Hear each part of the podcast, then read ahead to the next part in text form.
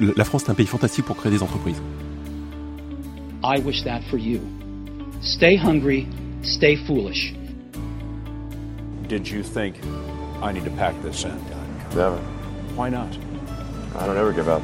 Bienvenue dans Influence by Social Media Pro, le podcast des entrepreneurs influenceurs francophones. Je suis Olivier Monteux, fondateur de Social Media Pro, et chaque semaine, j'interviewe dans ce podcast une personnalité du monde digital qu'il vous partage les secrets de sa réussite et ou techniques infaillibles pour améliorer votre marketing.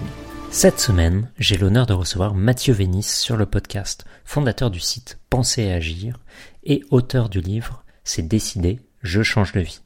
Dans cette interview, Mathieu nous dévoile son parcours, ses échecs, ce qui l'a poussé à changer de vie et lancer son site, ses techniques marketing pour bien se positionner et pas mal de pépites en développement personnel. Ce podcast est sponsorisé par l'Académie du Digital, la plateforme d'apprentissage en ligne web marketing par abonnement mensuel que nous avons lancé en 2015. Vous pouvez voir cela comme le Netflix du marketing digital et depuis 5 ans, ce sont plus de 4000 élèves que nous avons formés. Aujourd'hui, nous avons plus de 20 formations et 100 heures de contenu qui vous attendent. Et pour vous, auditeurs de ce podcast, direction socialmediapro.fr slash ACAD podcast, tout attaché, donc A-C-A-D podcast, pour vous abonner avec 50% de réduction sur notre tarif habituel. Notez bien que l'abonnement à l'Académie du Digital est sans engagement de durée. Abonnez-vous pour un mois ou restez avec nous pour 9 mois ou plusieurs années, c'est vous qui voyez. Rendez-vous sur socialmediapro.fr, ACAD Podcast, pour tout savoir sur l'Académie du Digital. La publicité Facebook vous intéresse? Sachez que nous proposons une formation en vidéo gratuite sur le site socialmediapro.fr d'une durée de deux heures et dans laquelle je vous apprends 7 techniques pour doubler votre chiffre d'affaires avec les publicités Facebook. Pour cela, eh bien, direction notre site web socialmediapro.fr et cliquez sur le gros bouton en haut à droite, formation gratuite. Je suis sûr que vous ne le manquerez pas. Et maintenant, place à l'interview. Bienvenue sur ce nouveau podcast. Je suis aujourd'hui avec Mathieu Vénis. Salut Mathieu. Salut Olivier. Et euh, bah, je suis ravi de te rencontrer virtuellement du coup euh, parce qu'on n'a pas encore eu l'occasion de parler ensemble et euh, ça faisait un moment que bah, je te voyais faire plein de choses sur, sur internet et que je me disais faut trop que je discute avec lui que je le rencontre alors en ce moment avec le corona c'est un peu compliqué de se rencontrer en vrai mais au moins on peut discuter c'est vrai, moi ça me fait aussi plaisir de, de discuter avec toi. J'ai vu ton, ton nom euh, passer un, un, peu partout sans jamais te, te rencontrer non plus, donc c'est l'occasion. Puis je pense que ça va peut-être donner un peu de, de, de, vivacité à cette interview, le fait qu'on se connaisse pas, est-ce qu'on se découvre en même temps que les auditeurs nous découvrent C'est vrai.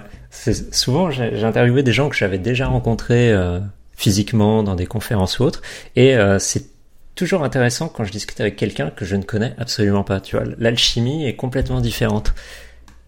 Ouais, je suis d'accord. Alors, euh, bah, je te propose qu'on démarre l'interview. Est-ce que tu peux te, te présenter rapidement pour ceux qui ne te connaissent pas? Alors euh, rapidement, du coup, je m'appelle Mathieu Vénis. Je suis le créateur d'un site internet de développement personnel qui s'appelle Penser et Agir. Donc l'adresse est penseretegir.fr et euh, j'accompagne les gens à redonner du sens à leur vie, à se reconnecter à, à leurs valeurs profondes et à développer des projets qui vont être en accord euh, avec ces valeurs-là. Et en ce qui concerne ma particularité, c'est que je suis un ancien ingénieur. Donc j'ai travaillé pendant quatre ans en tant qu'ingénieur d'études et j'ai adapté des méthodologies de réflexion, de structuration de la pensée à la psychologie et au développement personnel pour créer une approche que j'ai baptisée le développement personnel par l'action. Voilà. D'accord. Alors on va revenir dessus.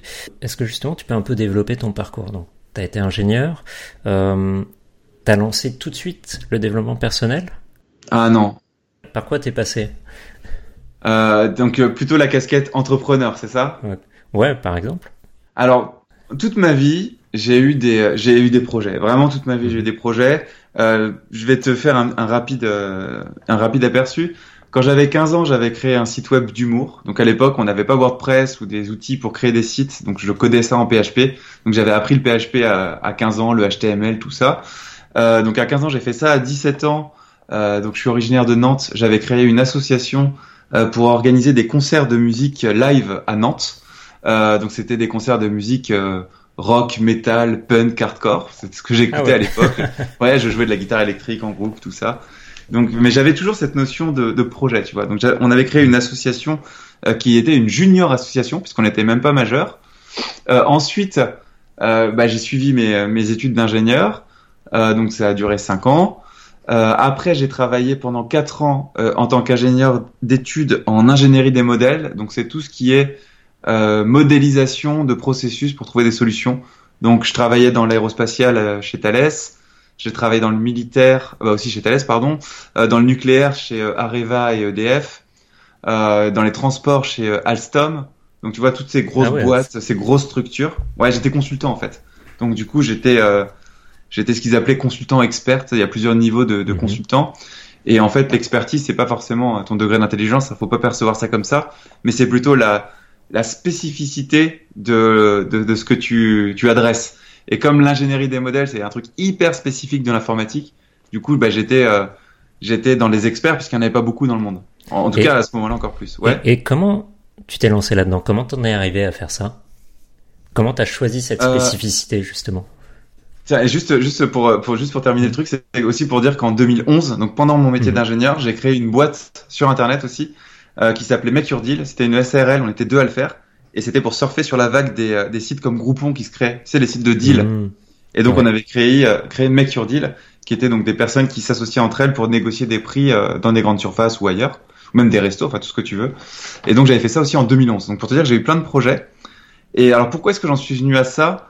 Euh, bah, Toute ma vie, euh, j'ai été passionné d'informatique. Et euh, c'était pas spécialement les jeux vidéo, moi, qui m'intéressait. C'était la capacité à ce qu'une machine puisse trouver des solutions que moi je peux pas trouver et calculer plus vite que moi. Tu vois l'idée un peu? Ouais, carrément. Donc j'ai toujours été passionné par ça. Et pourquoi est-ce que je suis allé dans, vers l'ingénierie des modèles? C'est parce que justement l'ingénierie des modèles, on crée des modèles mathématiques qui génèrent du code. On n'écrit pas le code à la main, mais c'est les modèles qui vont générer des lignes de code euh, qui vont ensuite être prouvées mathématiquement, etc. Donc c'est pour des domaines assez euh, sérieux, hein, comme l'aérospatial et le militaire, comme je te disais. Euh, et c'est ça qui me passionnait, c'est la capacité à, c'est un peu ce qu'on pourrait appeler l'effet de levier en développement personnel ou en intelligence financière, qui est le moindre effort qui permet d'avoir le maximum de résultats contrôlés. Et euh, je trouve que l'informatique est magnifique pour ça, puisque les informaticiens et les ingénieurs en informatique sont les plus paresseux au monde, et c'est ce qui fait leur force. Je confirme. T'es aussi dans l'informatique? Ben, c'est un peu comme toi, j'ai commencé à développer des sites web à 15 ans. Mhm. à une époque assez lointaine où euh, on n'avait rien pour apprendre à part décortiquer d'autres sites, d'autres sites web ou te taper un bouquin qui était énorme. Avec le site du zéro à l'époque, tu te souviens ou pas? Alors moi, le site du zéro existait même pas parce que c'était en 95, je crois 95-96 cette époque-là. Et Ah, euh, et euh, ouais, j'ai appris en fait. euh, il a fallu que j'apprenne à parler anglais parce que toutes les ressources étaient en anglais. Enfin bon, c'était vraiment euh, c'était le Far West à cette époque. Ah ouais. Et du coup, bah depuis, j'ai toujours gardé. euh, je code en PHP, euh, toujours d'ailleurs parce que j'ai développé le, le CRM que ma boîte utilise. Et euh, on utilise le framework Laravel. Je sais pas si tu connais. Je, je connais, ouais. Et, euh, et voilà. Enfin, on va plutôt rester euh, sur toi. et euh, ouais, donc c'est ce qui est super étonnant. c'est Donc, t'es passé de ingénieur sur des trucs quand même, on va dire un peu complexes pour le commun des mortels, à au développement personnel. Comment c'est arrivé? Alors, comment c'est arrivé? Bah, je me suis rendu compte aussi que cette passion pour l'informatique, euh, elle avait dérivé un petit peu de ce que j'aimais vraiment, parce que quand j'étais plus jeune, notamment quand j'avais 15 ans, j'étais un timide euh, maladif, on va dire. J'étais extrêmement timide au point que je pouvais pas euh, lever la main en cours pour poser une question. Et donc, de cette euh, passion pour l'informatique qui était juste pour moi, avait dérivé euh, une espèce de repli sur moi-même. Et donc, c'était pas vraiment, euh, genre en totalité, c'était pas ce que j'aimais. Et j'étais passionné par autre chose, qui est aussi né de ma timidité d'ailleurs, c'était les techniques de séduction. C'est-à-dire que à l'époque, donc quand j'étais au collège, je, je, pouvais pas euh, parler avec les filles, j'étais hyper timide. Et comme je comprenais les ordinateurs et Internet, j'étais allé chercher des réponses à comment séduire les filles sur Internet. Hmm. Et à cette époque-là, j'étais tombé sur quelque chose que pas mal de mecs connaissent. C'est euh, la Mystery Method. Donc c'était les euh, Erin von Markovitch de son prénom et Mystery de son pseudo, euh, qui avait développé la méthode euh, en neuf étapes et en moins de sept jours pour euh, mettre une fille dans son lit. En gros, c'était ça la baseline. Et il parlait euh, à l'avatar que j'étais, c'est-à-dire le geek euh, timide qui veut comprendre les processus et avoir une méthode automatisée pour séduire les filles. Et en fait, ça m'a passionné. Mais quand je dis passionné, c'est que euh, j'ai, j'ai, enfin, je, je suis devenu insomniaque à cette période de ma vie. Je, je lisais, j'apprenais ça comme un malade mental, et en plus ça a marché. C'est-à-dire que c'est vraiment, tu vois, il y a beaucoup de personnes qui, euh, qui ont tendance à dire ouais, je l'ai fait, mais c'est des conneries, je m'en rends compte aujourd'hui. Moi, je dis pas ça. Je l'ai fait, ça a vraiment marché et ça, ça a limite sauvé ma vie. C'est-à-dire que en réussissant à séduire des filles à ce moment-là et à les mettre dans mon lit, pour euh, employer des mots crus, euh, j'ai regagné confiance en moi, ma capacité à faire des choses, en ma capacité à m'aimer, en ma capacité à accomplir des objectifs. Et je me suis dit, mais c'est incroyable, puisqu'en fait, le- les comportements humains et les, trucs complexes du type euh, interaction humaine, euh, être heureux, réussir sa vie, etc., en fait, il y a aussi tout un tas de process automatisés euh, qu'on peut mettre en place. Et je me suis dit, si je mixte tout ce que j'ai compris dans mes méthodes de réflexion que j'ai appris en tant qu'ingénieur et que j'applique ça euh, à la psychologie de la même manière que Mystery l'a appliqué aux techniques de séduction, alors il y a un truc énorme à jouer. Et, et c'était ma passion, hein. j'étais investi de ça, tu vois. Dans l'informatique, moi, j'aimais pas coder. C'est-à-dire que je suis pas le, le- tu vois, toi, quand tu dis que tu codes encore en, en PHP avec la Varel, c'est que t'es, euh, t'es un gars qui, qui, qui kiffe coder. Tu vois, tu te mets devant ton ordi, ça fuse, t'aimes les raccourcis, machin, les, les, l'autocomplétion du code. Enfin, tu vois, je vois tous ces Mhm. trucs-là parce que je les ai eu aussi. L'autocomplétion, c'est, c'est excitant, tu vois, euh, quand on est codeur. Mais euh, moi, c'était pas ça vraiment qui m'excitait. Moi, c'était vraiment faire les, euh, tu vois, faire de l'UML, faire des, spécifications fonctionnelles, des spécifications de besoins, euh, des métamodèles, des modèles, etc.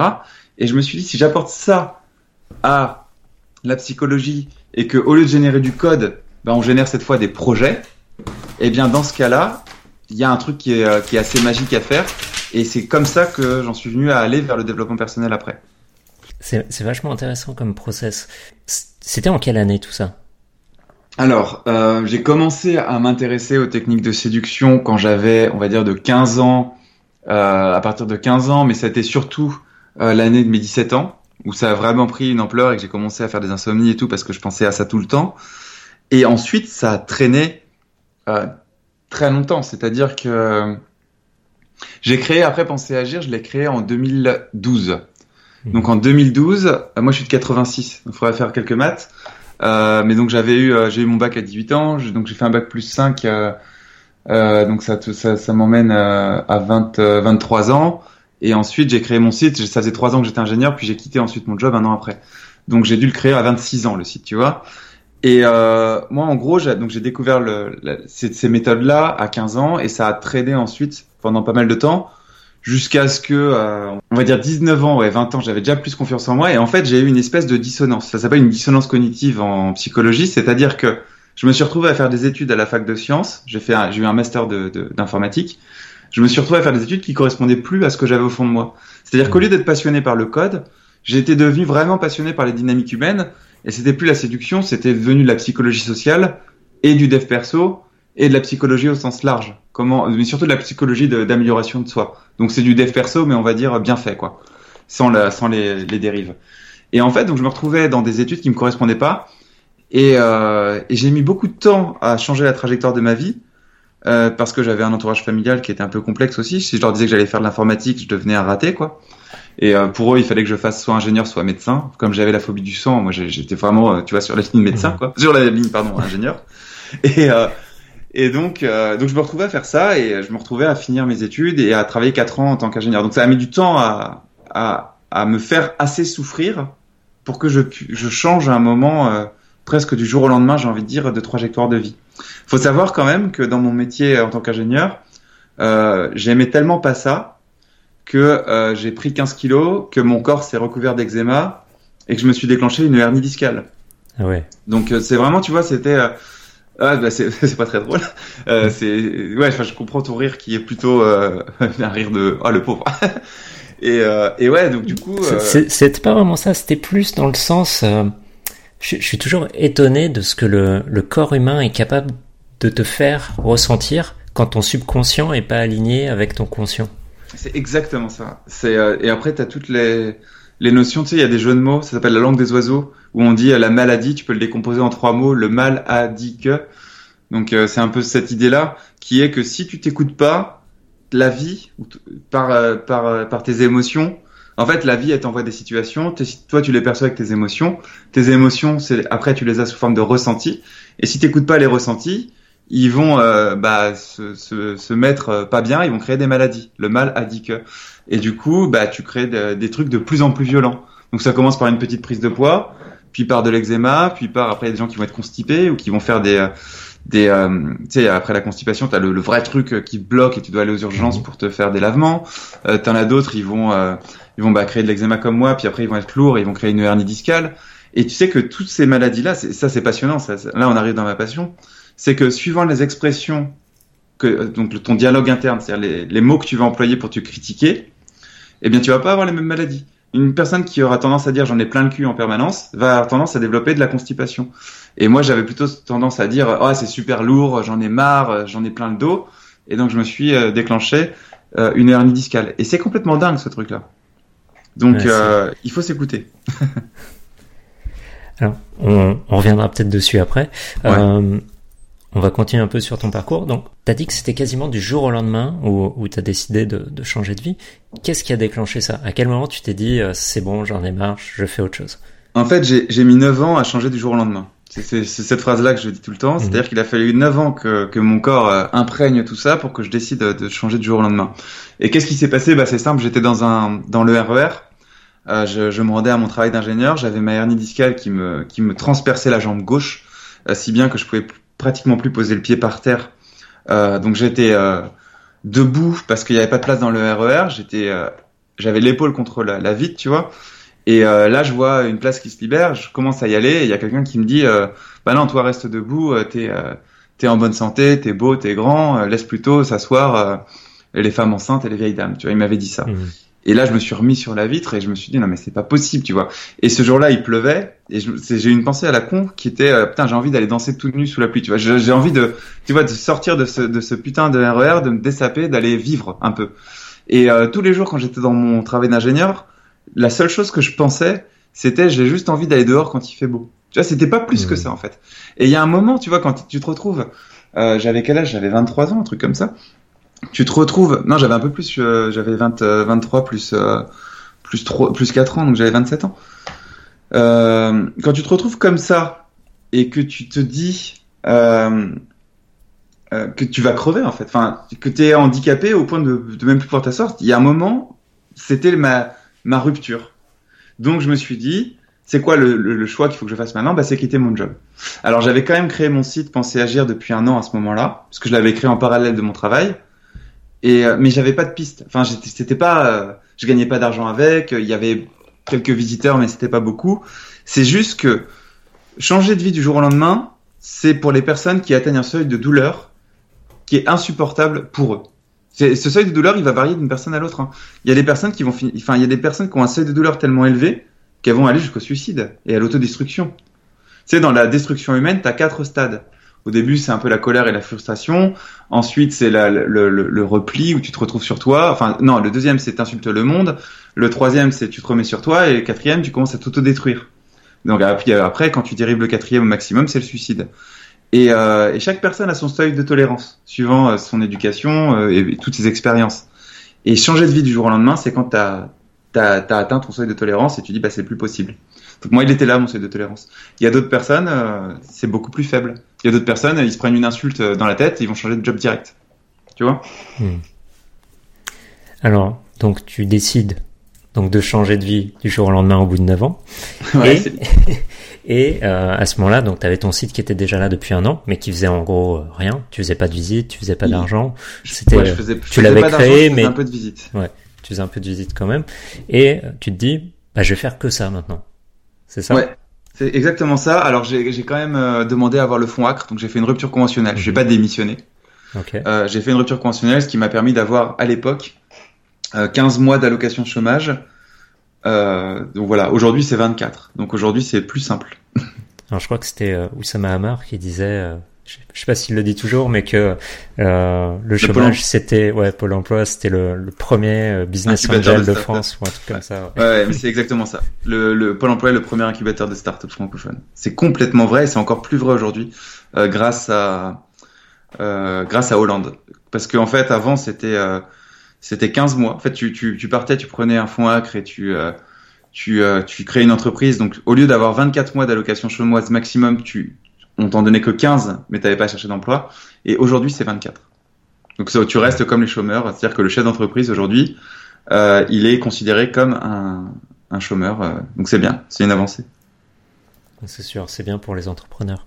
Euh, Donc du coup, tu crées, t'avais pas ta boîte de créer encore, donc tu crées ta boîte. C'est quoi les étapes à ce moment-là quand tu décides Alors, de changer de vie? À ce moment-là, bah déjà, il y a une, il y a une période de, de, de, je suis un peu perdu et je souffle. Enfin, C'est-à-dire que j'ai pas trop de projets, mais je commence pas à me mettre à fond dans le truc parce que, euh, bah, je te rappelle que j'ai ma hernie, j'ai mon eczéma, j'ai, enfin, je vais pas bien, tu vois. Euh, ce qui, ce qui est assez incroyable, c'est qu'à partir de ce jour-là, en fait, mes plaques d'eczéma ont disparu en trois jours et j'ai perdu les 15 kilos en, en trois mois, tu vois. Donc c'est allé très vite après. Et euh, tu t'es mis à faire du sport, t'as changé ta nutrition ou euh, Euh, rien de particulier. J'ai, s'il y avait un truc qui s'est passé dans la tête, tu vois. Alors oui, naturellement, je me suis remis au sport parce que c'est quelque chose qui que j'avais euh, lâché parce que je pouvais plus en faire avec les projets que j'avais, tu vois, le site, euh, mon job et tout. Donc oui, bien sûr, je me suis remis au sport. J'ai, refait attention à mon alimentation, mais c'est pas refaire attention à l'alimentation, surtout que j'ai enlevé les crises de boulimie, tu vois. Parce que quand Mhm. j'allais pas bien, j'ai tendance à manger euh, des pizzas, des trucs comme ça, ce qui, ce qui a disparu euh, très rapidement finalement. Donc euh, c'est ça qui m'a aidé. Et ensuite, qu'est-ce que j'ai fait directement? Alors j'avais déjà eu plein de projets, comme je te l'ai dit avant. Donc j'avais quand même des bonnes habitudes et j'étais euh, passionné de dev perso. Donc je suis allé chercher, euh, je suis allé à, à la rencontre de personnes qui avaient déjà un business ou qui avaient déjà lancé des trucs. Donc à ce moment-là, c'était la mode de, de blogueur pro avec Olivier Roland. mhm. Et euh, moi, je suivais un gars sur internet qui s'appelait Romain Collignon. Tu dois connaître de nom. Ouais, ouais, je connais. Et donc lui, il avait le blog Le décodeur du non-verbal à l'époque. Et donc je lui ai envoyé un mail et euh, je, lui ai demandé est-ce qu'on peut se rencontrer Euh, euh, J'aimerais bien me lancer là-dedans aussi. J'ai un site web, mais je connais pas trop. Je vois que tu vends des trucs, ça a l'air cool. Et il y avait à l'époque un, site qui s'appelait développementpersonnel.org, qui aujourd'hui existe moins. En tout cas, il est beaucoup moins actif. C'était l'époque des forums. Et il y avait des rencontres. Et donc il y avait une rencontre à Paris un jour, donc organisée par développementpersonnel.org. Et il y avait Romain Collignon. Et donc j'ai discuté avec lui. Et j'ai commencé, et j'ai rencontré un autre gars qui s'appelait Jean-Charles, qui avait un site de séduction. Et ces deux gars-là avaient leurs entreprises et commençaient à gagner de l'argent. C'était pas énorme, mais ils gagnaient de l'argent. Et donc j'aurais dit ah vous faites comment? Alors déjà ils m'ont, déjà ça m'a, il y a eu deux choses qui se sont passées. La première chose c'est que dans ma tête c'est devenu possible. C'est-à-dire j'ai vu des gars qui le font. Donc parce que quand j'en parlais avec mes anciens collègues de travail qui étaient aussi des amis ou avec ma famille, on me disait tu es en train de foutre 9 ans de ta vie en l'air et tu arriveras jamais parce que c'est pas possible. Sauf qu'ils avaient jamais rien fait. Et le fait de rencontrer des personnes euh, qui le faisaient vraiment, déjà ça m'a fait une première chose dans ma tête, c'est ah c'est possible. Et la deuxième chose, c'est qu'ensuite bah, j'ai suivi ce qu'ils avaient fait. Donc eux ils avaient, ils étaient exactement dans la même situation que moi. Ces deux personnes-là, c'est qu'ils avaient quitté leur job en rupture conventionnelle et donc ils avaient créé une boîte qui était une SAS. C'est-à-dire c'est pas ce que je conseillerais à tout le monde au début. Il vaut mieux se lancer en auto-entrepreneur. Mais quand tu fais un fonds acre et que tu as ton chômage qui est assuré pendant 15 mois ou 24 mois maintenant, tu veux pas mélanger le chiffre d'affaires de ta boîte avec ton chômage parce que sinon, euh, c'est un peu technique là ce que je dis là, mais en gros, euh, tout le chiffre d'affaires que tu gagnes, tu vas pas, ça va diminuer ton chômage. Alors que quand tu montes une boîte, ce que tu veux, c'est de la trésorerie et garder ton chômage pour euh, vivre ou survivre. Ça dépend les mots que tu mets derrière. Donc du coup, j'avais créé une SAS pour avoir une structure séparée de mon compte personnel et que le peu de chiffre d'affaires que je générais, je puisse le réinvestir dans la société tout en garantissant ma survie euh, avec mon chômage. Et c'était une bonne survie parce que comme j'avais un chômage d'ingénieur, c'est- ça allait. Je gagnais euh, quand même, euh, je crois qu'à ce moment-là, j'étais à 2000 euros net par mois, ce qui est très bien. Tu vois, enfin, il y a des, des gens qui travaillent qui gagnent beaucoup moins. Donc j'avais une chance euh, forte euh, d'a- d'a- d'avoir exercé en tant qu'ingénieur avant et d'avoir un chômage qui me permettait de vivre bien. Alors, vivre ou survivre, ça dépend. J'étais à Paris, un gros loyer, etc. Donc c'est quand même, tu, tu, tu vis pas extrêmement bien, mais tu vis bien. Ouais, il y a toujours plein de paramètres à prendre en Il y a compte. énormément de paramètres. Où est-ce que tu habites Est-ce que tu as une famille? Est-ce que tu as des enfants? Est-ce que a- etc. voilà. etc. quoi. Et puis l'argent n'est jamais, euh, c'est pas le, le problème. C'est ça, et ça j'ai mis 10 ans à comprendre ça. Le- le- L'argent est la plus belle excuse, mais n'est jamais le problème. C'est- C'est incroyable, incroyable. C'est-à-dire qu'on peut te filer, si t'es malheureux, on peut te filer 10 000 euros par mois ou 100 000 euros par mois demain, tu seras toujours malheureux. Et si t'as, si tu gagnes 10 000 euros par mois, que t'es malheureux, euh, que t'es heureux, et qu'on te vole, euh, on t'enlève, euh, je sais pas, 8 000 ou 9 000 euros et tu te retrouves avec 1200 euros par mois, tu seras toujours heureux. C'est incroyable. Il y a plein d'études qui ont été faites, c'est complètement euh, contre-intuitif. Mais l'argent ne détermine pas le bonheur, et c'est vrai. C'est pas qu'un truc de gauche, tu vois. Enfin, je veux dire, c'est pas qu'un truc de socialiste. C'est vrai. C'est dingue. Moi, ça m'a, je trouve ça dingue. Donc en fait, c'est pas parce que je, je, je, en fait, pourquoi je dis ça, c'est que je me mets à la place des personnes qui écoutent euh, l'interview, qui pourraient Mhm. se dire, ah ouais, mais il avait 2000 euros de chômage par mois. Moi, je suis différent. Ou alors des gens qui à l'inverse se dire ah oui en effet 2000 euros c'est pas tant que ça. En fait ça dépend des revenus de chacun qui écoute cette interview, tu vois. C'est ça. Ils vont comprendre ou pas comprendre. En tout cas ça, l'argent va commencer à éloigner certaines personnes et en rapprocher d'autres. Et ben y a, vraiment si, si on prend le, j'ai étudié ça, hein. donc si on prend le temps de vraiment étudier ça, on se rend compte que c'est le meilleur moyen de dire c'est un problème et c'est jamais la solution. C'est vraiment pas, euh, on n'est pas heureux ou malheureux parce qu'on a ou pas d'argent et c'est super dur à admettre. Mais vraiment c'est important de comprendre ça. Je sais plus pourquoi je disais ça, j'ai fait un parallèle. Je me suis mis à la place des Euh, auditeurs, excuse-moi. Ouais, voilà. Euh, donc, donc on va revenir euh, sur, sur ce que tu disais. Donc tu, tu te rends compte que c'est possible de faire Ouais. quelque chose euh, Et là je copie et, ce qu'ils et font. tu copies. Ouais, voilà. Ouais, Tu- c'est simple. hein. Euh, par exemple, euh, l'une des premières barrières que je- à laquelle j'étais exposé, c'est créer une société en France, c'est compliqué. Dans le sens où il faut faire des statuts, il faut euh, avoir un expert comptable, faire une publication officielle. Enfin, il y a tout un tas de bordel à faire, tu vois. C'est vraiment bordel, le mot est bien choisi. Et en fait, euh, j'ai, je leur ai demandé, j'ai demandé à Jean-Charles à ce moment-là, je lui ai dit, tu peux m'envoyer tes statuts au format Word? Oui.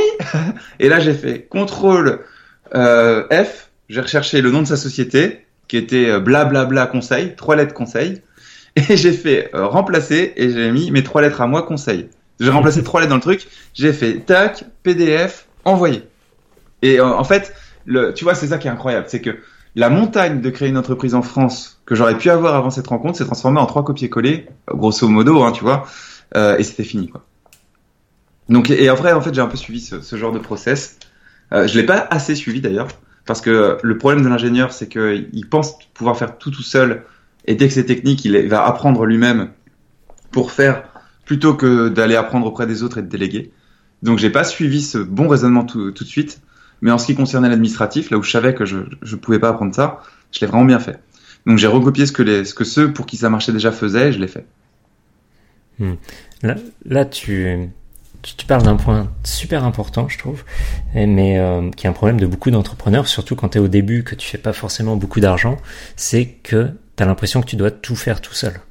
Et euh, le problème, c'est qu'il y a des choses, même si t'as pas beaucoup d'argent à investir ou autre, c'est parfois plus intelligent de déléguer quand même que de passer des heures dessus sur quelque chose que tu maîtrises pas, où il va te falloir des mois à maîtriser, et au final, tu vas perdre du temps sur ton business principal. Ouais, comprendre la différence entre dépenser de l'argent et investir de l'argent, c'est la clé. Et euh, j'ai mis des années à comprendre ça, moi. parce que mon parcours a pas été. euh, Enfin, tu vas voir, on va le voir, mais ça, a- ça a été chaotique. C'est-à-dire que le jour où j'ai décidé de changer de vie, là, ce qu'on fait là, euh, j'avais des économies sur mon compte. J'avais en- entre 30 et 40 000 euros d'économies, qui sont généralement les économies. Tu sais, quand t'es ingénieur, t'économises et tu vas acheter ton appart avec ton petit apport, quoi. Tu vois, je Mhm. fais la, la, la vie normale, quoi. Donc j'étais comme ça. Sauf que comme j'ai créé ma boîte, mon appart est devenu ma boîte. Et comme j'avais pas cette distinction entre investissement et j'ai fait l'erreur que tu décrivais là, j'ai euh, ponctionné euh, tous les mois. Enfin, j'avais le chômage et ensuite j'ai laissé traîner, traîner, traîner, mais incroyablement traîner jusqu'à 2017, donc il y a pas longtemps, Mhm. euh, pour me retrouver à zéro partout. C'est-à-dire que j'ai vraiment eu, euh, ça a été chaotique. Hein. La vie, tant que tu n'as pas compris certaines choses, elle va te, te, te tuer plein de fois, tu vois. Et donc moi, je me suis retrouvé euh, en 2017 avec zéro sur mes comptes, alors que mon site générait de l'argent. Mais comme je n'investissais pas pour... Ouais, ouais. Hmm. Bah oui, parce que quand tu génères, euh, euh, quand tu génères entre 30 000 euros et euh, entre 30 et 60, c'était à peu près ça que je faisais. Entre 30 000 euros et 60 000 euros et que t'es en SAS, tu, tu ne peux même pas te payer un SMIC en gros. Enfin, tu, tu, Ouais, c'est sûr. tu peux pas, tu peux pas vivre. Donc du coup, je me retrouvais comme ça et j'ai dû reprendre à ce moment-là un emploi salarié. D'accord, donc en 2017. Ouais. Donc, donc t'as as bossé, donc ça fait à peu près, euh, c'était en 2012, 2013, je crois, 2013 Ouais. que j'ai que j'ai que quitté, j'ai ouais. quitté la boîte. Ouais. 2013 et j'ai passé t'as 4 passé ans à faire n'importe ouais. quoi, quoi. Enfin, pas à faire n'importe quoi, c'est c'est- de l'apprentissage, tu vois. Hein. ouais, t'as passé 4 ans à apprendre. voilà. Oh, mais et ouais, c'est ça, à apprendre et à me reposer sur mes lauriers, à pas oser investir pour apprendre, pas oser à Mm. payer des, des, des, des trucs un peu plus chers, etc. Enfin, c'était c'était catastrophique, catastrophique. En plus, je- en plus, tu vois, c'est pour les gens qui écoutent, c'est que je l'avais l'argent sur mon compte. C'est pas une question d'argent, c'est ça qui est dingue. Mhm. C'est une question de rapport à l'argent. Et c'est fou, hein, c'est fondamental. C'est pour ça que j'insiste là-dessus. C'est l'entrepreneur, l'entrepreneur qui veut réussir, il doit travailler deux choses son appétence au risque, c'est-à-dire sa façon dont il va gérer la prise de risque euh, et l'échec en gros. C'est la prise de risque et quand on a un échec, parce que quand on prend des risques, on a forcément des échecs. Comment est-ce qu'on les gère émotionnellement? Et la deuxième chose, c'est euh, l'intelligence financière et comprendre la différence entre dépenser de l'argent et l'investir. Aujourd'hui, je l'ai bien compris. Donc euh, j'ai investi mon argent maintenant. Mais putain, enfin pardon pour le putain, mais la, la, leçon a duré a duré longtemps et m'a remis dans une dans un job salarié pour que je comprenne ça. Quoi. Donc c'est en 2017, tu reprends un job salarié? Tu, tu bosses dans quoi à ce moment-là? Alors là, j'ai là pour le coup, j'ai bien joué mes cartes. C'est-à-dire qu'à ce moment-là, j'avais deux choix. Soit je redevenais ingénieur parce que j'avais tous les contacts, euh, tout le truc. Enfin, c'était facile. Je redevenais ingénieur, j'avais un bon salaire et euh, c'était la solution simple. La deuxième solution et celle que j'ai choisie, c'est quel est le métier que je pourrais exercer qui va me permettre de progresser dans mon projet. Donc, euh, bah, du coup, je suis devenu directeur marketing. Alors, je suis devenu chef de projet marketing pendant un mois et ils m'ont passé directement euh, directeur marketing parce que euh, du coup, j'avais des vraies connaissances. Je me suis rendu compte de plein de choses à ce moment-là. Et donc, c'était une start-up euh, qui s'appelle 1 minute 30, qui est très connue. Hein. C'est un, mhm. Ils ont un site de dev. L'agence digitale. Ouais, l'agence digitale 1 minute 30 mhm. par Gabriel, du coup. Euh, donc en fait là j'étais en mode ce que j'appelle le choix primaire ou le choix primal. T'imagines le gars dans la jungle qui mhm. pour survivre doit aller chasser et il part à la chasse, tu vois. Donc je me retrouve, je, je vois en gros, j'ai la scène encore en tête. J'ai mon compte bancaire professionnel et mon compte bancaire personnel qui dans trois semaines vont être à zéro tous les deux. Parce que ce qui est génial quand tu es dans quand tu es dans, dans, dans l'échec et dans as la mauvaise mentalité de l'entrepreneur, c'est que tu as une vraie stratégie de l'échec. Donc j'avais réussi à équilibrer quand même mes comptes perso et pro pour qu'ils perdent de l'argent en même temps, pour que ça puisse arriver à zéro en même temps, mais que je puisse échouer le plus longtemps possible, ce qui s'appelle la stratégie de l'échec en dev perso ou en psychologie. Hein. Ça c'est passionnant. Donc j'avais ça, j'étais bon dans la stratégie de l'échec, tu vois. Donc je me suis dit, dans trois semaines, un mois, c'est bon, je peux plus rien payer. Alors oui, ma mère aurait pu m'aider, oui, j'aurais pu avoir des aides, mais ne serait-ce que c'est, c'est, enfin, je voulais pas ça, et c'était vraiment, j'en ai, j'en ai pleuré, je me suis effondré, j'allais pas bien du tout. Bam. Donc choix primaire, je me suis dit, allez, je vais trouver un job euh, dans le marketing, c'est ce qui pourrait m'aider le plus à développer mon site, comprendre les stratégies marketing. En tout cas, je croyais que c'était ça.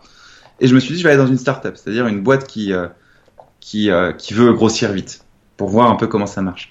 Et donc, euh, bah, je suis allé sur Internet, j'ai cherché la boîte idéale dans laquelle je voulais bosser. J'ai trouvé une minute 30 qui a une image de marque et un branding très décalé où ils sont déguisés, etc.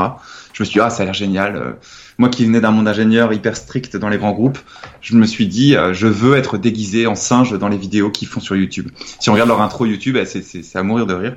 Et je, rêvais d'être déguisé en singe. Tu vois, je me suis dit, si j'ai réussi à me déguiser en singe, à être payé pour, j'aurais pas totalement raté ma vie. C'est ce que je me disais à ce moment-là. Quand tu es en choix primaire et que tu réfléchis pas, bah tu réfléchis pas. Donc ce que j'ai fait, c'est que je suis sorti de chez moi, j'ai pris le métro, je suis allé à l'adresse de la boîte, j'ai tapé à la porte. Enfin, vraiment, tu vois, j'étais j'étais fou quoi. Et j'ai donc ça pas répondu hein, forcément. T'arrives en bas d'un immeuble à Paris, tu, tu toques à une porte, y a rien qui se passe. Donc après j'ai sonné à l'interphone. Euh, on m'a expliqué que l'équipe était pas là parce que c'était le jour où ils faisaient un, un team building, je sais pas où. Et donc du coup j'ai demandé à avoir le numéro de téléphone, je les ai appelés. Euh, ils m'ont dit on n'embauche pas, etc. Et, euh, et, moi je leur ai dit mais je m'en fous que vous embauchiez ou pas. Moi la seule chose que je veux c'est le numéro du patron pour lui envoyer un mail, tu vois. C'était vraiment c'est quoi la prochaine étape? Et donc j'ai envoyé un mail. Euh, le mail était tellement tourné d'une manière que c'était original et enfin tu vois c'est ça veut pas dire que je suis bon, ça veut juste dire que j'étais obligé de réussir. C'est ça qui est incroyable. Quand tu es dans une situation euh, qui est, où il y a vraiment une importance extrêmement forte à ce que tu réussisses, tu trouves des solutions que tu peux pas trouver autrement. Donc en fait, ma lettre de motivation pour, en deux secondes, c'était, tu vois, leur boîte s'appelle 1 minute 30, c'est le, le, la durée moyenne d'attention d'une personne. C'est 1 minute 30. Et toutes les minutes 30, tu dois relancer les gens avec des techniques, etc., pour maintenir leur attention. Et donc moi, j'avais commencé ma lettre en disant, bah voilà, euh, euh j'avais dit le nombre moyen de mots lus en 1 minute 30 en France est de temps, donc ma lettre fera tant de mots. Et donc, tu vois, j'ai écrit ma lettre de motivation en disant mon parcours et sans mentir, tu vois, tout ce que j'avais fait, que j'avais aucun diplôme en marketing, mais que j'avais appris tellement avec mon site, etc. Blablabla. Donc, je dis tout ça, que le gars, du coup, m'a répondu, m'a dit, bah, je veux bien te rencontrer. Du coup, il m'a, je l'ai rencontré. Première phrase qu'il m'a dit, c'est on n'embauche pas, mais tu m'intrigues. Et à l'issue de ça, il a vu que j'avais tellement la rage, parce que tu imagines que quand tu as plus d'argent le mois prochain, tu as la rage, qu'il m'a dit, on va créer un poste pour toi. Donc, il a créé un poste de chef de projet digital au début. Et au bout d'un mois, comme j'avais la rage, il m'a, euh, je suis devenu directeur marketing de la boîte. Et là, j'ai appris énormément à ce moment-là, parce que j'étais en face de, de, Gabriel, du coup, le PDG de la boîte, qui lui, euh, c'est, en fait, c'est pas en termes de marketing que j'ai appris, même si le travail qu'ils font est, est, très bien. Mais j'ai, en fait, je me suis rendu compte déjà que j'en savais assez. C'est ça qui est dingue, parce que tu vois, mon problème était que j'essayais d'apprendre tout le temps tout seul, sans acheter les formations, sans investir d'argent.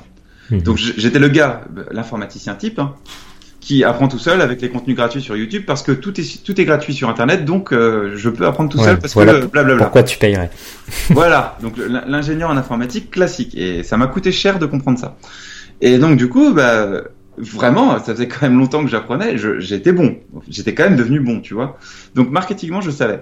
Par contre, il m'a appris en termes de gestion de business et compagnie et de, de gestion de trésorerie et d'investissement et pourquoi est-ce qu'il fallait investir pour aller plus vite et déléguer les choses qu'on pouvait faire soi-même à des gens qui le faisaient mieux. Enfin, tu- toutes ces techniques-là, ça j'ai appris auprès de lui. Ce qui fait que bah, quand je travaillais, donc je travaillais neuf mois en tant que directeur marketing pour cette boîte, bah, à côté, moi j'avais pensé agir. Donc je rentrais le soir, en plus je faisais beaucoup d'heures.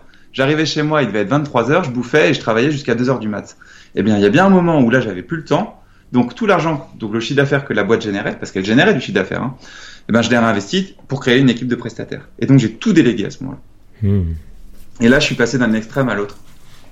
C'est-à-dire maintenant, l'argent de la boîte que je dépense, ce n'est plus le mien, puisque moi j'ai mon salaire à côté. Donc le chi- chiffre d'affaires n'est pas égal à argent personnel. Ça, c'est la première distinction qu'un chef d'entreprise doit faire, tu vois. Et ensuite, euh, si je dépense la trésorerie, c'est que ça va me rapporter plus. Ou en tout cas que je crois que ça va me rapporter plus. C'est là où il y a toute l'appétence au risque, etc. Et donc là, j'ai dépensé le maximum, vu que j'avais plus besoin d'argent pour vivre, vu que j'avais mon salaire à côté, pour déléguer à des prestataires de services. J'ai délégué tout le blog, ce qui me prenait le plus de temps. Et là, ça, a explosé. Hmm. Et euh, t'es resté combien de temps euh, dans le job? Neuf du mois. coup Neuf mois. Ouais. Le temps de prendre 15 kilos et de re- redévelopper de l'eczéma. Ça, c'est magique aussi. C'est incroyable. J'ai redéveloppé exactement les mêmes symptômes, exactement dans le même ordre. C'est fou. Et sur les mêmes zones du corps, avec la même propagation. C'est-à-dire que c'est là où j'adore, euh, du coup, euh, je, suis- je suis fan d'avoir pris cette approche du développement perso, c'est qu'on est des machines. On est des vraies machines. Et euh, si, donc moi je me suis retrouvé salarié, donc ça brisait ma valeur profonde de liberté. J'ai un refus profond de l'autorité. Et euh, mais c'est pas un refus de l'autorité pour dire, euh, pour dire je refuse l'autorité. C'est que j'ai un désir profond de liberté. Et quand j'ai un chef qui fait des choix que je trouve bêtes, et là en l'occurrence, j'étais pas d'accord avec mon chef sur les choix. C'est pas que les choix étaient mauvais, c'est qu'on n'était pas d'accord dessus. Et bien du coup, moi, je, au lieu de d'essayer de convaincre ou quoi que ce soit, et puis quand tu as une euh, relation hiérarchique, de toute façon, c'est pas ton rôle d'essayer de convaincre sur des choix euh, stratégiques. Donc du coup, moi je me repliais et bam, reprise de poids, re-eczéma et la hernie qui se redéclenche. Et c'est fou, hein. c'est c'est c'est c'est graduel. Au bout de neuf mois, alors ce qui est bien, c'est que mon ce que je te disais au début, c'est que mon seuil de euh, mon seuil de douleur pour changer de vie en un jour, tu sais, en une seconde. Ouais. Mon Ouais, seuil au lieu de douleur- 9 ans, c'est devenu 9 mois. Ouais, non, mais c'est même plus. Ouais, voilà, c'est non, c'est-à-dire que ouais, c'est pas neuf mois. C'est ça, ça a commencé à vraiment me saouler euh, au bout de 6-7 mois, on va dire, parce que quand même pendant 6-7 mois, j'étais content d'apprendre et tout, tu vois. Mhm. Et j'étais sur un projet qui me plaisait parce que je développais euh, les formations en ligne de l'agence. Donc les, des formations en ligne sur le marketing. Ça, c'était cool. Et le truc, c'est que, bon, pour se faire la petite histoire, c'est qu'on lance. le- Donc ça me prend euh, en trois mois. Je développe euh, une école digitale entière où on fait plus de 20 formations avec des experts, dont euh, Frédéric Canvet, par exemple, de conseil marketing, dont euh, Lorenzo Pancino, enfin c'était Siegfried Say, du coup, de Learnybox, etc. Donc on- j'utilise tout mon réseau. On fait un super truc. Il y, a, il y a 15 formations, je crois, le jour de sortie. En trois mois, on tourne les, les, les 15 formations, on fait toute la séquence marketing, le plan des webinaires, le lancement du machin, le truc, tout ça. On fait tout en trois mois, tu vois. Donc j'arrive dans une boîte, j'apporte une connaissance, un nouveau produit, un nouveau concept. Je suis la start-up dans la start-up. C'est comme ça qu'ils m'appellent à ce moment-là. Et on crée le truc, tu vois. On lance le machin, ça marche, mais pas assez pour lui. C'est-à-dire qu'on fait euh, un truc comme 20 000 euros de chiffre d'affaires ou quelque chose comme ça, ce qui est déjà bien pour un tout premier lancement qu'on a fait en trois mois, tu vois. Et c'est un salarié qui fait ça, tu vois. T'arrives de... Et lui, comme il s'attendait à faire 100 000 ou plus, tu vois, il y a un truc qui se passe dans sa tête où il croit plus au projet. Même s'il fait semblant d'y croire, il y croit plus. C'était fini, tu vois, à ce moment-là. Mhm. Et moi, j'y croyais encore et j'étais venu pour ça. À partir de ce moment-là, on a commencé à bifurquer. Donc ça, ça a dû arriver au bout de 4-5 mois, une fois qu'on, tu vois, qu'on se rend compte de ça. Et mon seuil de douleur, il doit être à 3-4 mois à peu près, tu vois, maintenant. C'est, euh, c'est le temps que, le temps que je me dis, ouais, c'est pas possible. Là, je suis allé le voir, je lui ai fait, écoute, je me barre et euh, on va faire une rupture conventionnelle. Donc ce qui était cool, c'est que j'ai récupéré un peu de chômage. Et à ce moment-là, donc, tu t'en vas. Euh, à ce moment-là, mon site générait beaucoup plus ouais, d'argent. ton site fait, commençait à bien fonctionner. Tu l'as dit, tu as tout délégué. Ouais, Et, euh, et tu Là, te dis, j'ai- c'est peut-être le bon les 100 moment 000, en fait. aussi de, de Bah se ouais. dedans. Ouais, là, là, là, c'était c'était le. Bah oui, mais en plus, ce qui était dingue, c'est que euh, euh, je- j'avais réussi à générer entre, euh, je sais pas, 30 et 50 000 euros par an euh, en y passant euh, beaucoup de temps par jour. Enfin, en, en tout cas, en, en, en ayant la jouissance de mes journées quotidiennes comme je l'entends, tu vois. Toutes les personnes qui se disent c'est pas le moment où j'ai pas le temps, tu vois, un peu l'idée. Euh, alors que quand j'avais euh, deux heures par jour euh, le soir de 23h à 1h du matin, en gros, après mon job, j'ai généré beaucoup plus d'argent parce que la situation dans laquelle j'étais et le degré d'urgence faisait que je pensais à des stratégies que je n'aurais jamais pu imaginer en ayant tout mon temps libre. Hmm. C'est incroyable.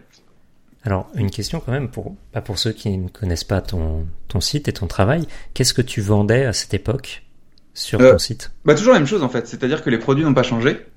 Je vends tout le temps des formations en ligne, qui sont des formations qui permettent donc du coup de redonner du sens à sa vie. Il y a plusieurs étapes. Euh, tu vas avoir une étape sur la création de déclics, sur euh, la reprogrammation de la conscience, c'est justement toutes ces choses-là dont on parle. Tu vois, comprendre que c'est bien plus important de de reprogrammer comment est-ce qu'on perçoit les choses euh, plutôt que les choses en elles-mêmes, parce qu'on peut pas les changer. Puis ensuite, après, tu as tous les aspects de définition de projet, euh, comment est-ce qu'on va le faire, comment est-ce qu'on va atteindre ses objectifs, des techniques de productivité euh, comme Pomodoro, etc., des techniques de motivation, etc. Et à la fin, tu as toute une partie un peu plus spirituelle qui est finalement qu'est-ce que j'ai appris de fondamental à travers la réussite d'un projet, comment est-ce que ça me change ma vision du monde? C'est tout ce dont on va parler là, tu vois. Mmh quel est mon nouveau regard par rapport au monde, quelles sont mes nouvelles valeurs, qu'est-ce que j'ai vraiment envie de défendre. Et on se rend compte que c'est une spirale vertueuse. J'aime pas dire cercle vertueux, c'est une spirale parce qu'on on approfondit après, tu vois, les, quand tu réussis un projet, un gros projet, hein, on parle pas d'un petit truc, un gros projet vraiment, euh, eh bien, tu, euh, le, gros projet d'après est plus profond en termes d'apport au monde et de contribution. Tu vois, généralement, c'est, je vois un peu ça comme un poumon, c'est on aspire l'énergie, tu vois, on mmh. fait un projet pour nous, un peu plus égocentrique, ce qui est très bien d'ailleurs. Hein. Et ensuite, une fois qu'on a réussi, eh bien, on va libérer l'énergie au monde, tu vois. C'est un peu plus spirituel, ça. Et donc, on va, le, projet d'après sera moins égocentrique et sera plus tourné vers le monde. Et on avance comme ça. Ce qui, est vachement vertueux, finalement, quand on y réfléchit. Donc, a après cet aspect un peu spiritualité, et puis ça, ça boucle. Donc, euh, voilà. C'est un peu ça, les, les... et c'est sous la forme de formation en ligne, il y a des coachings groupés, il y a des communautés. Alors après, ça dépend du niveau de prix. Euh, sur les niveaux de prix plus bas, tu peux poser tes questions sur des forums euh, privés de questions-réponses. Et sur les niveaux de prix plus hauts, tu peux intégrer des coachings groupés ou, bientôt même des coachings personnalisés euh, avec des coachs du coup qui seront certifiés Penser Agir. D'accord, intéressant. Du coup, tu vends tout ça, j'imagine, avec des tunnels, tunnels un peu classiques. quel est ton canal d'acquisition préféré? Alors moi, c'est le blog. Alors, mhm. euh, donc du coup, as compris, euh, tu, tu, tu, vois un peu mon histoire. Donc, quand je suis arrivé chez 1 minute 30, ce que j'ai délégué, c'était ce qui me prenait le plus le temps, le plus de temps et qui euh, que j'arrivais pas à gérer, c'était le blog en fait. Et ce qui est intéressant, c'est que quand tu passes de la vision, j'écris moi-même les articles, à la vision, je délègue l'écriture d'articles, tu peux pas imaginer quand quand, quand es dans la dans la, la vision, j'écris les articles, tu peux pas imaginer publier deux articles par jour, par exemple, tu vois, mhm. ou même dix articles par jour, c'est pas possible. Il y a un moment le chef d'entreprise doit quand même générer de l'argent. Et c'est pas en écrivant des articles de blog que tu vas générer de l'argent rapidement. C'est un truc à long terme, quoi. Mais quand je suis passé à la case je délègue l'écriture d'articles de blog, j'avais plus de limite. À la limite, c'était la trésorerie.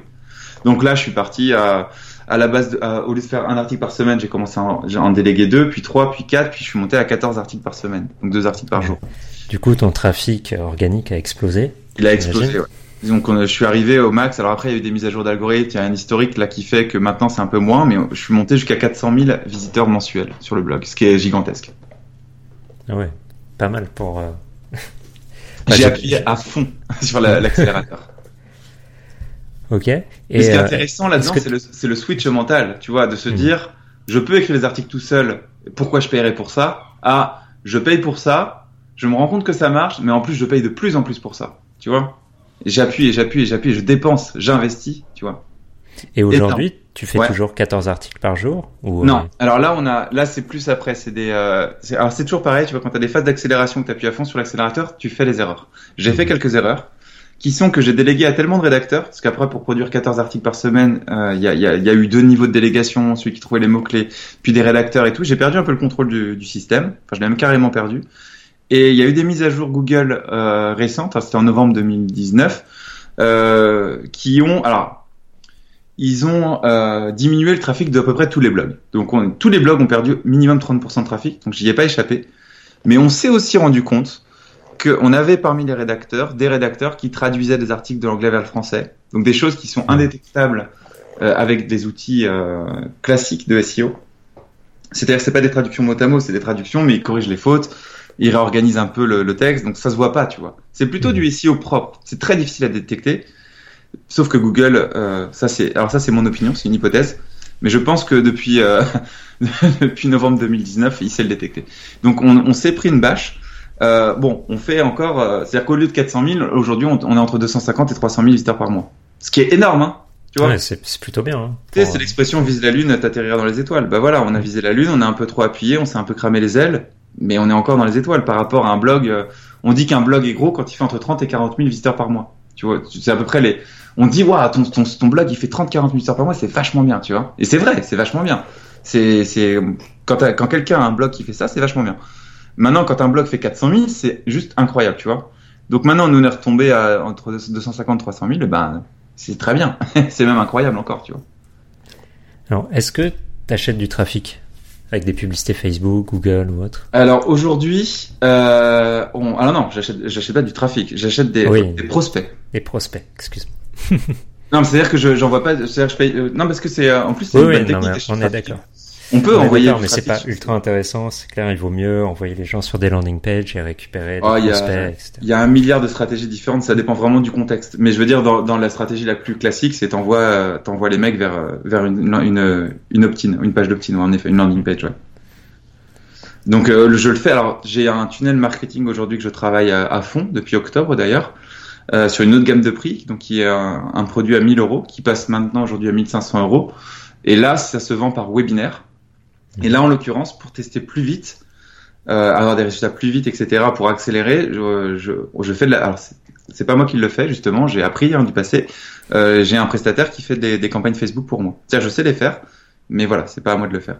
Donc, j'ai un prestataire aujourd'hui qui, euh, qui fait les campagnes pour moi et on, on optimise ça pour des campagnes de webinaire qui, jusqu'à aujourd'hui, en plus, c'est vraiment jusqu'à aujourd'hui, était euh, une fois par mois en live et qui, à partir de demain, euh, passe en evergreen.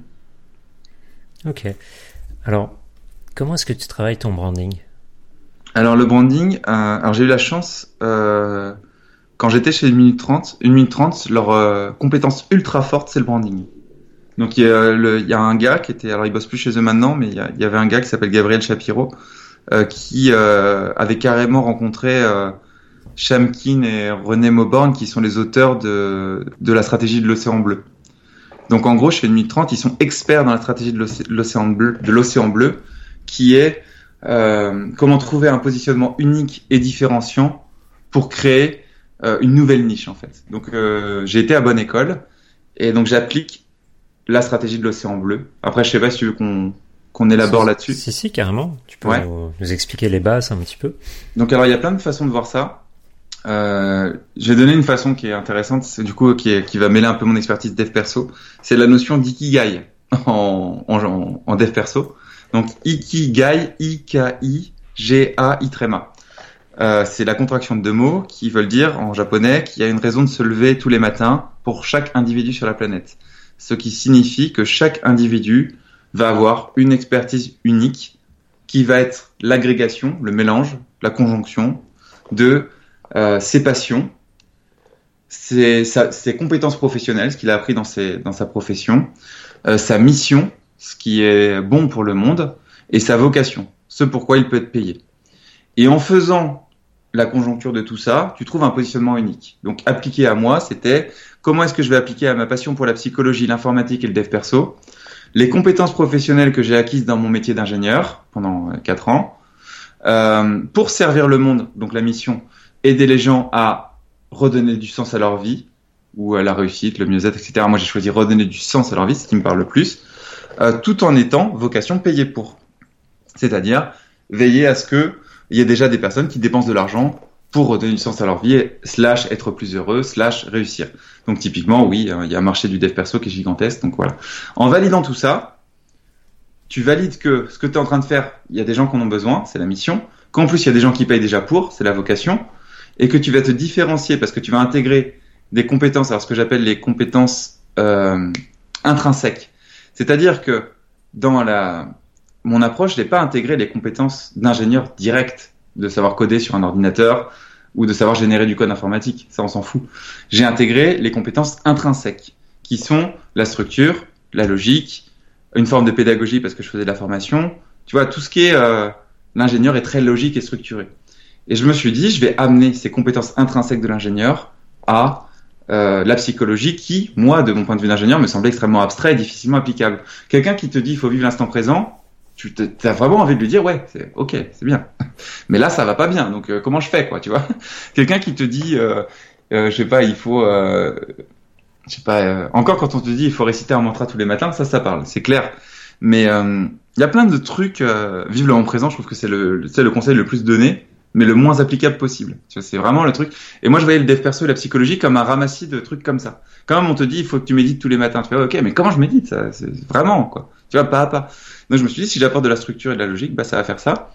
Et, euh, et donc à mes passions en mêlant euh, tout ce qui est informatique, dev perso, psychologie, donc surtout psychologie et dev perso, plutôt que de parler de dev perso, d'ailleurs parler un peu plus de psychologie, ce qui est pas encore très clair dans mon positionnement aujourd'hui, mais plutôt tirer vers la psychologie que vers le dev perso. Tout ça, ça a donné penser agir, qui est l'ingénieur qui fait de la psychologie. Tu vois? D'accord. Et ça, ça a été ton positionnement dès 2012-2013 ou c'est justement après être allé chez une minute 30 Alors le, le positionnement, il était là en, en background, on va dire, il était là en arrière-plan. Il n'était pas aussi clair qu'aujourd'hui. Et euh, je pense que le positionnement, c'est la seule chose qui évoluera toute ta vie. Et il faut pas qu'il s'arrête. Euh, D'ailleurs, regarde la SNCF. Récemment, ils ont créé la marque Oui. Tu Mm. vois? Donc ils ont repositionné leur, branding pour créer euh, de la concurrence parce qu'ils savaient qu'ils allaient être ouverts à l'ubérisation, la concurrence, etc. Et donc du coup ils ont fait euh, In et Oui, euh, oui, euh, il y a les Webus, les Wecars, les WeTGV, les, les, enfin ils ont tout un tas de trucs pour, euh, bon voilà, c'est leur nouveau positionnement quoi. Et euh, si une boîte comme la SNCF se repositionne après autant de temps, c'est qu'il y a des raisons. Et, euh, et donc il faut toujours affiner son positionnement euh, en continu quoi.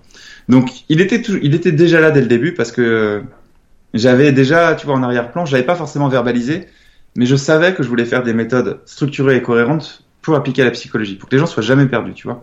Ils veulent changer de vie, c'est pas à pas. Tu vois, il n'y a pas un moment où tu hésites. Donc c'était ça que je voulais faire, et ça s'est vraiment clarifié euh, au fur et à mesure. Et par clarification, j'entends précision, tu vois. C'est vraiment, tu dois le, ça se fait pas comme ça. Et en fait, après, tout découle du positionnement. C'est-à-dire que ton positionnement, après, c'est la phrase choc, tu vois, c'est le truc unique. Donc, ok, t'es un ingénieur qui fait de la psychologie, mais c'est quoi le truc sur lequel tu vas vraiment aider les gens? C'est quoi le truc le plus important pour toi? Et moi, le plus important pour moi en psychologie, en dev perso, c'est la notion de choix. C'est comment est-ce que j'effectue mes choix, tu vois? Donc, je me suis dit, on va centrer le positionnement là-dessus, et du coup, la signature de tous mes emails, de toutes mes pages de vente, même la- le, de, de- partout, c'est parce qu'un seul choix peut tout changer. Donc ça, ça Mhm. devient euh, ton positionnement unique. Enfin, ton slogan, c'est un slogan du coup dans le dans, dans le positionnement, mais il découle de toute la réflexion qu'il y a avant. Le gros problème de la plupart des entrepreneurs, c'est que quand ils cherchent le positionnement unique, ils vont commencer à réfléchir au logo, au slogan, au nom de la marque, etc., avant de réfléchir en amont à ce qui eux les rend uniques et ce qu'ils peuvent apporter d'unique au monde, de par tout ce que j'ai dit avant, l'ikigai. Et c'est à partir de l'ikigai qu'on doit euh, découler tout le reste. Comme de, de mon côté, tu vois, il y avait cette notion de choix. La marque s'appelle penser et agir. Parce que c'est quoi le, choix Finalement, c'est passer de la pensée à l'action, tu vois. On peut faire toute la philosophie là-dessus. C'est euh, le positionnement d'une marque, c'est hyper profond. C'est euh, philosophique. Quand euh, la SNCF euh, prend la marque oui, c'est parce que le oui, c'est hyper important. D'ailleurs, c'est euh, c'est- d'ailleurs c'est un peu le même positionnement que la oui de Nintendo, hein. parce que c'est un mot qui peut se dire dans plusieurs langues, en anglais et en français. Le oui veut dire à la fois nous et euh, oui euh, l'affirmation, tu vois. Bon, pour moi, la SNCF est très mauvaise, hein, donc c'est un mauvais exemple, mais le positionnement de Nintendo est excellent. Et je suis sûr que à la direction de la SNCF, il y a un mec qui a étudié Nintendo, ils l'ont appliqué mal à la SNCF. Vois un peu l'idée.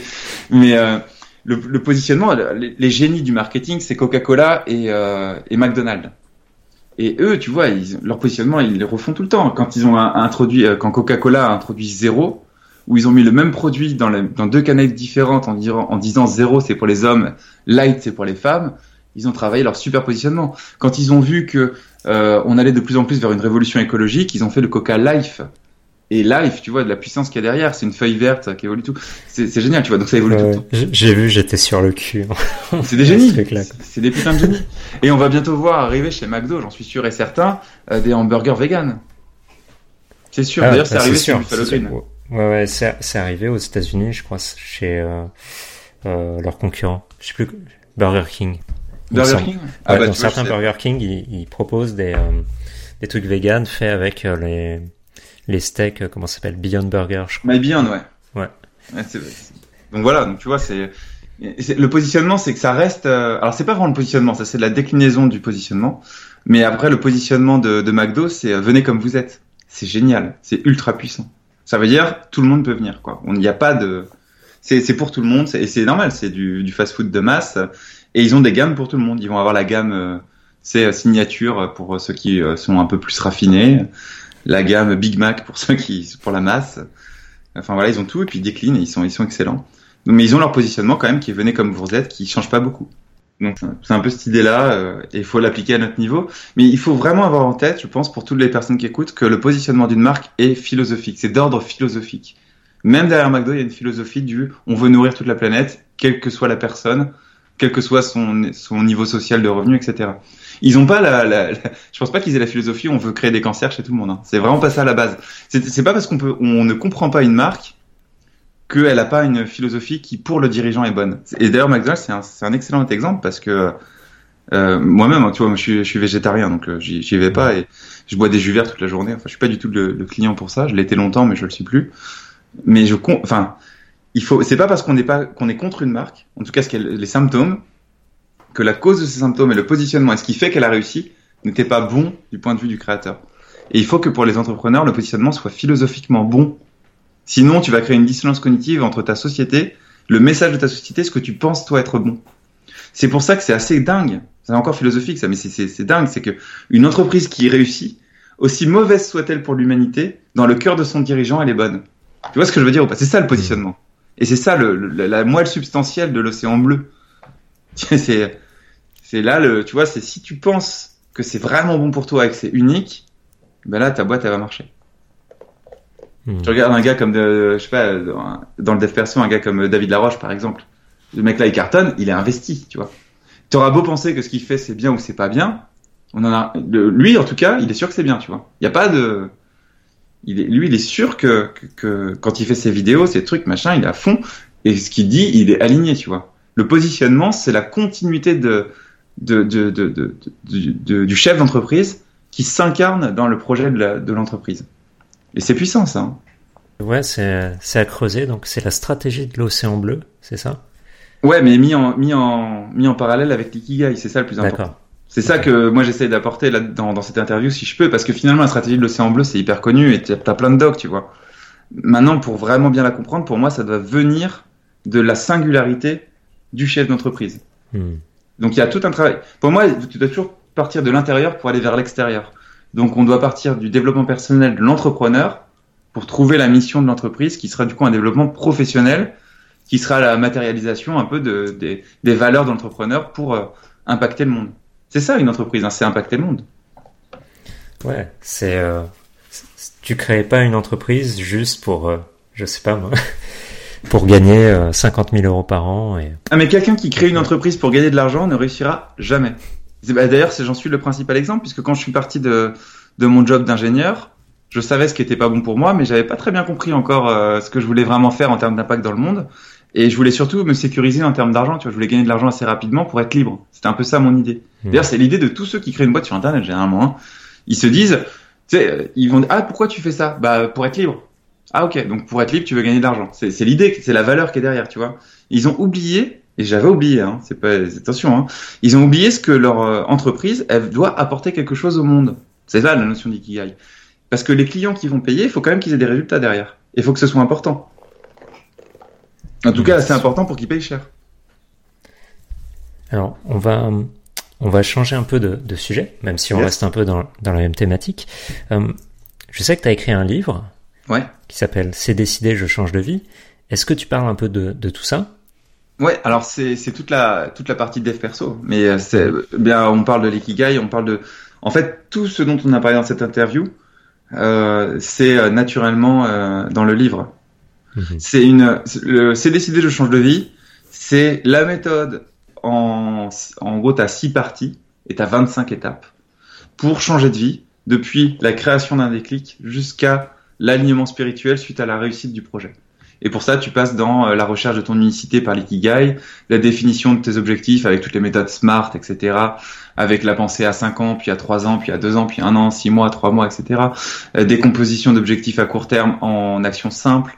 Comment est-ce qu'on va lutter contre le syndrome de l'imposteur, la peur de l'échec, la peur de la réussite, la peur des critiques extérieures, comment est-ce qu'on va créer des habitudes consciemment, euh, pour euh, persévérer sur le long terme et ensuite comment est-ce qu'on va fêter ses succès etc euh, adapter l'amélioration continue le kaizen tu vois tous ces trucs là j'ai en fait j'ai essayé de faire la Bible tu vois le, enfin la Bible de Matthieu Vénis hein, pas la Bible qui je dis jamais que c'est mieux que les autres hein. je dis que moi j'ai essayé de mettre ce qui selon moi est le meilleur et de tout tout foutre dans un livre de 200 pages tu vois hmm.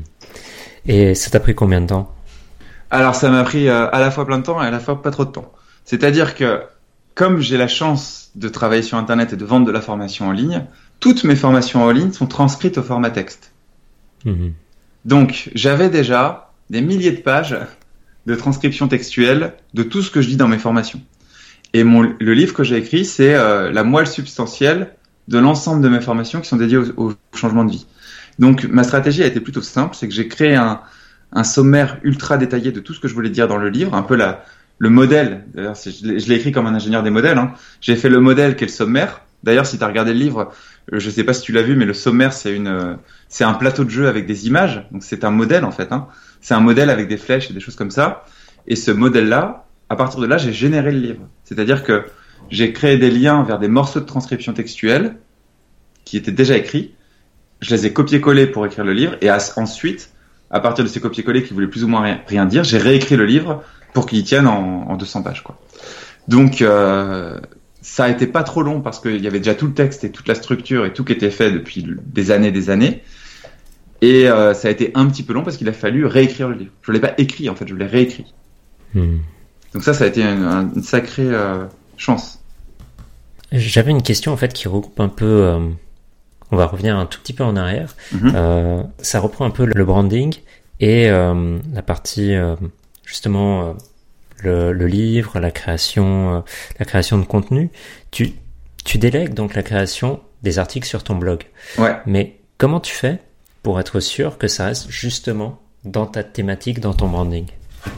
Alors, euh, oui, c'est une très bonne question ça. Euh, moi, je fais la distinction entre contenu payant et contenu gratuit. Ça, c'est quelque chose de fondamental euh, dans ma vision du monde, enfin de l'entrepreneuriat en tout cas. Et j'estime que le contenu gratuit ne doit pas forcément euh, comment dire? Le contenu gratuit doit répondre à une question que se pose l'internaute. C'est-à-dire l'internaute se pose une question sur comment euh, euh, comment avoir plus confiance en soi au travail, j'en sais rien, un truc comme ça. Il doit avoir la réponse à cette question-là. Maintenant, si la réponse à cette question n'est pas exactement ce que moi j'aurais dit, c'est pas grave parce qu'il n'a pas mmh. payé. Tu vois, je veux dire, c'est ce qui compte, c'est qu'il soit satisfait. S'il est satisfait de la réponse et qu'il veut aller plus loin, là, il va s'inscrire, il va télécharger un, un, un lead magnet, un contenu gratuit. Et là, par contre, les contenus qu'il va avoir, c'est-à-dire à partir du moment où il a investi quelque chose, même son adresse email, hein, c'est moi qui parle. Et donc là, tous les mails, les trucs, les, les, les tunnels de vente, les, bah, les, formations, bien sûr, tout ça, là, c'est euh, by Mathieu Vénis, on va dire, tu vois. Mmh. Mais tout ce qui est gratuit, est-ce que tu crois que, tiens, par exemple, c'est intéressant, est-ce que tu crois que, euh, par exemple, tu as quelqu'un qui, euh, un youtubeur euh, qui adore euh, la, high-tech, il fait une vidéo sur l'iPhone. Mhm. Steve Jobs, il s'en fout du contenu de la vidéo, ça parle de son téléphone. C'est sûr. C'est cool. Et en plus, le mec, il est passionné, donc il va quand même dire du bien.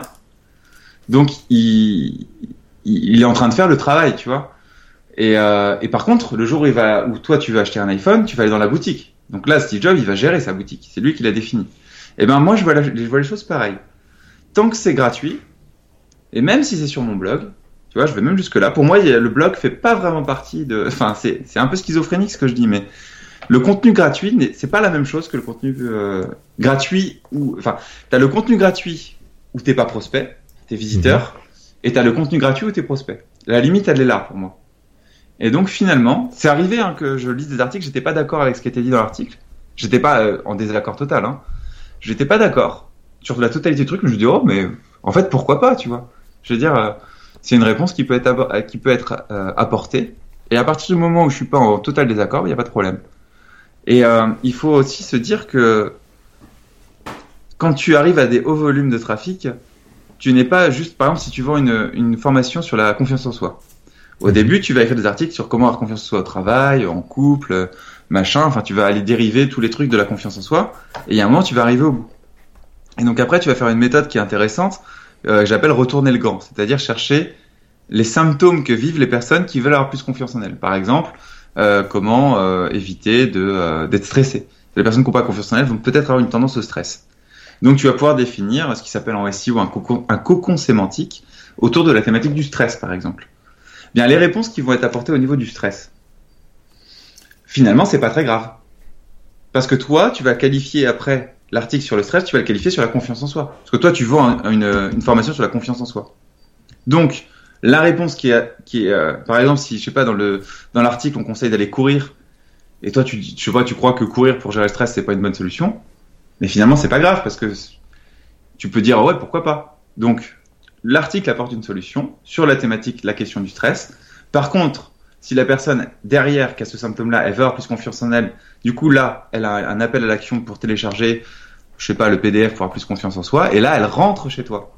Et à partir de là, les réponses que tu donnes sur la confiance en soi, c'est tes réponses à toi. Tu vois ce que je veux dire? Hmm, carrément, carrément, carrément. C'est le passage à l'échelle en Mm. fait que tu délègues. C'est pas le début. Hein. Moi, j'ai écrit tous les articles de dev perso qui étaient importants pour moi. Au début, j'en ai écrit plus de 200. Mais aujourd'hui, il y en a- il y en a 1400 des articles sur Penser Agir. Et quand j'adresse la thématique des chakras, ou la thématique euh, du magnétisme, ou la thématique du burn-out, de la dépression, des... enfin, tu as tous les trucs des... qui sont les symptômes, enfin que les, les gens qui font du dev perso s'intéressent à. Donc il y a plein de trucs. D'ailleurs, je, je ne crois pas forcément dans la lithothérapie. Tu vois, l'énergie dans les pierres. J'y crois pas forcément. Mais c'est un devoir que penser à agir adresse cette thématique-là. Parce que les gens qui, veulent redonner du sens à leur vie, moi j'ai identifié dans ma stratégie marketing qu'une partie de ces gens-là s'intéressaient à la lithothérapie. Donc je dois les capter, répondre à leurs questions, pour ensuite leur proposer ma méthode pour redonner du sens à leur vie. Parce que moi je veux les aider à redonner du sens à leur vie. Qui croient à l'énergie dans les pierres ou pas, je m'en fous. Mais s'ils attendent une réponse, autant que ce soit moi qui leur donne pour pouvoir les aider à redonner du sens à leur vie. Tu vois l'idée? Ouais, carrément. C'est euh, c'est une belle façon de voir les choses. C'est- marrant, ouais, bah c'est voilà. Donc euh, on donne des réponses d'énergie de, pierre, même si on n'y croit pas, parce qu'on a envie de les aider à redonner du sens à leur vie. Alors, on va revenir un peu sur le dev perso. Tu Yes. parlais de David Laroche tout à l'heure. Mhm. Euh, comment est-ce que quel regard tu portes en fait sur le développement personnel en France? Euh, alors euh, en France ou de façon générale, y a, y a- je pense pas qu'il y ait de distinction euh, fondamentale entre en France ou aux États-Unis ou ailleurs d'ailleurs, Mhm. sur le dev perso. Bah il y a des gens qui font n'importe quoi et il y a des gens qui font euh, des choses bien. Alors qu'est-ce que ça veut dire n'importe quoi? Qu'est-ce que ça veut dire des choses bien? Puisque je suis personne, enfin je suis pas Dieu pour dire c'est bien ou c'est mal. Mais il y a des choses que j'aime pas, qui sont toutes ces personnes qui vont vendre des méthodes pour s'enrichir. Donc investissement immobilier, crypto-monnaie, bourse, en- entrepreneuriat web même, et qui vont utiliser les symptômes des personnes qui font du développement personnel pour leur dire voilà, si tu investis dans la bourse, ça va résoudre tes problèmes de stress, par exemple. Tu vois l'idée ou pas? Hmm.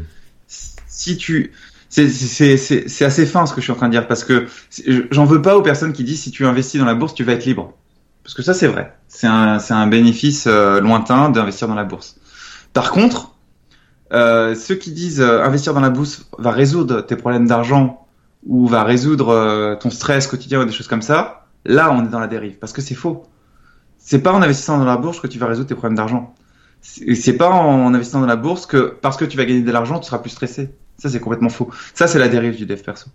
Hmm. C'est quand on, quand on utilise le dev perso pour vendre autre chose qui, même si, enfin, du coup, la personne n'y arrivera pas parce qu'elle est pas bien.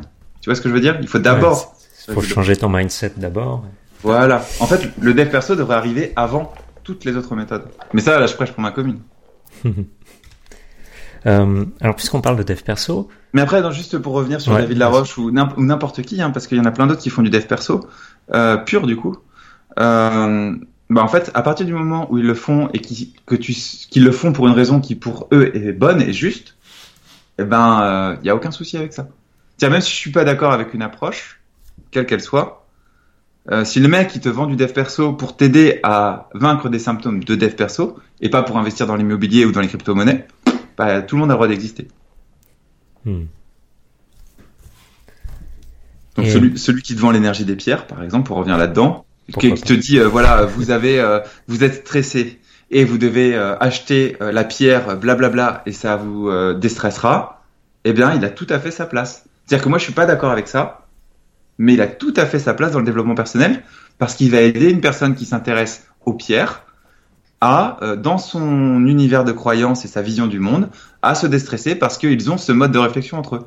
Et c'est pour ça que moi j'écris des articles sur la lithothérapie, sur les pierres. Parce que moi je vais aller les chercher dans ce monde-là et essayer de les amener dans ma vision du monde. Et le travail de l'entrepreneur, c'est ça, hein, c'est d'aller chercher les gens et de les amener dans sa vision du monde. Tu vois, tu as, une, une, espèce de loi interne, ta vision du monde qui est toujours euh, bienveillante, hein, sinon c'est pas bon. Et euh, de toute façon, si c'est malveillant, tu, personne n'a réussi si c'est malveillant. Et dans ça, bah, tu vas chercher les, gens et tu vas essayer de, de voir. Et c'est ça l'entrepreneur, c'est il aide les gens, il contribue au monde par l'apport de sa vision euh, personnelle. Ouais.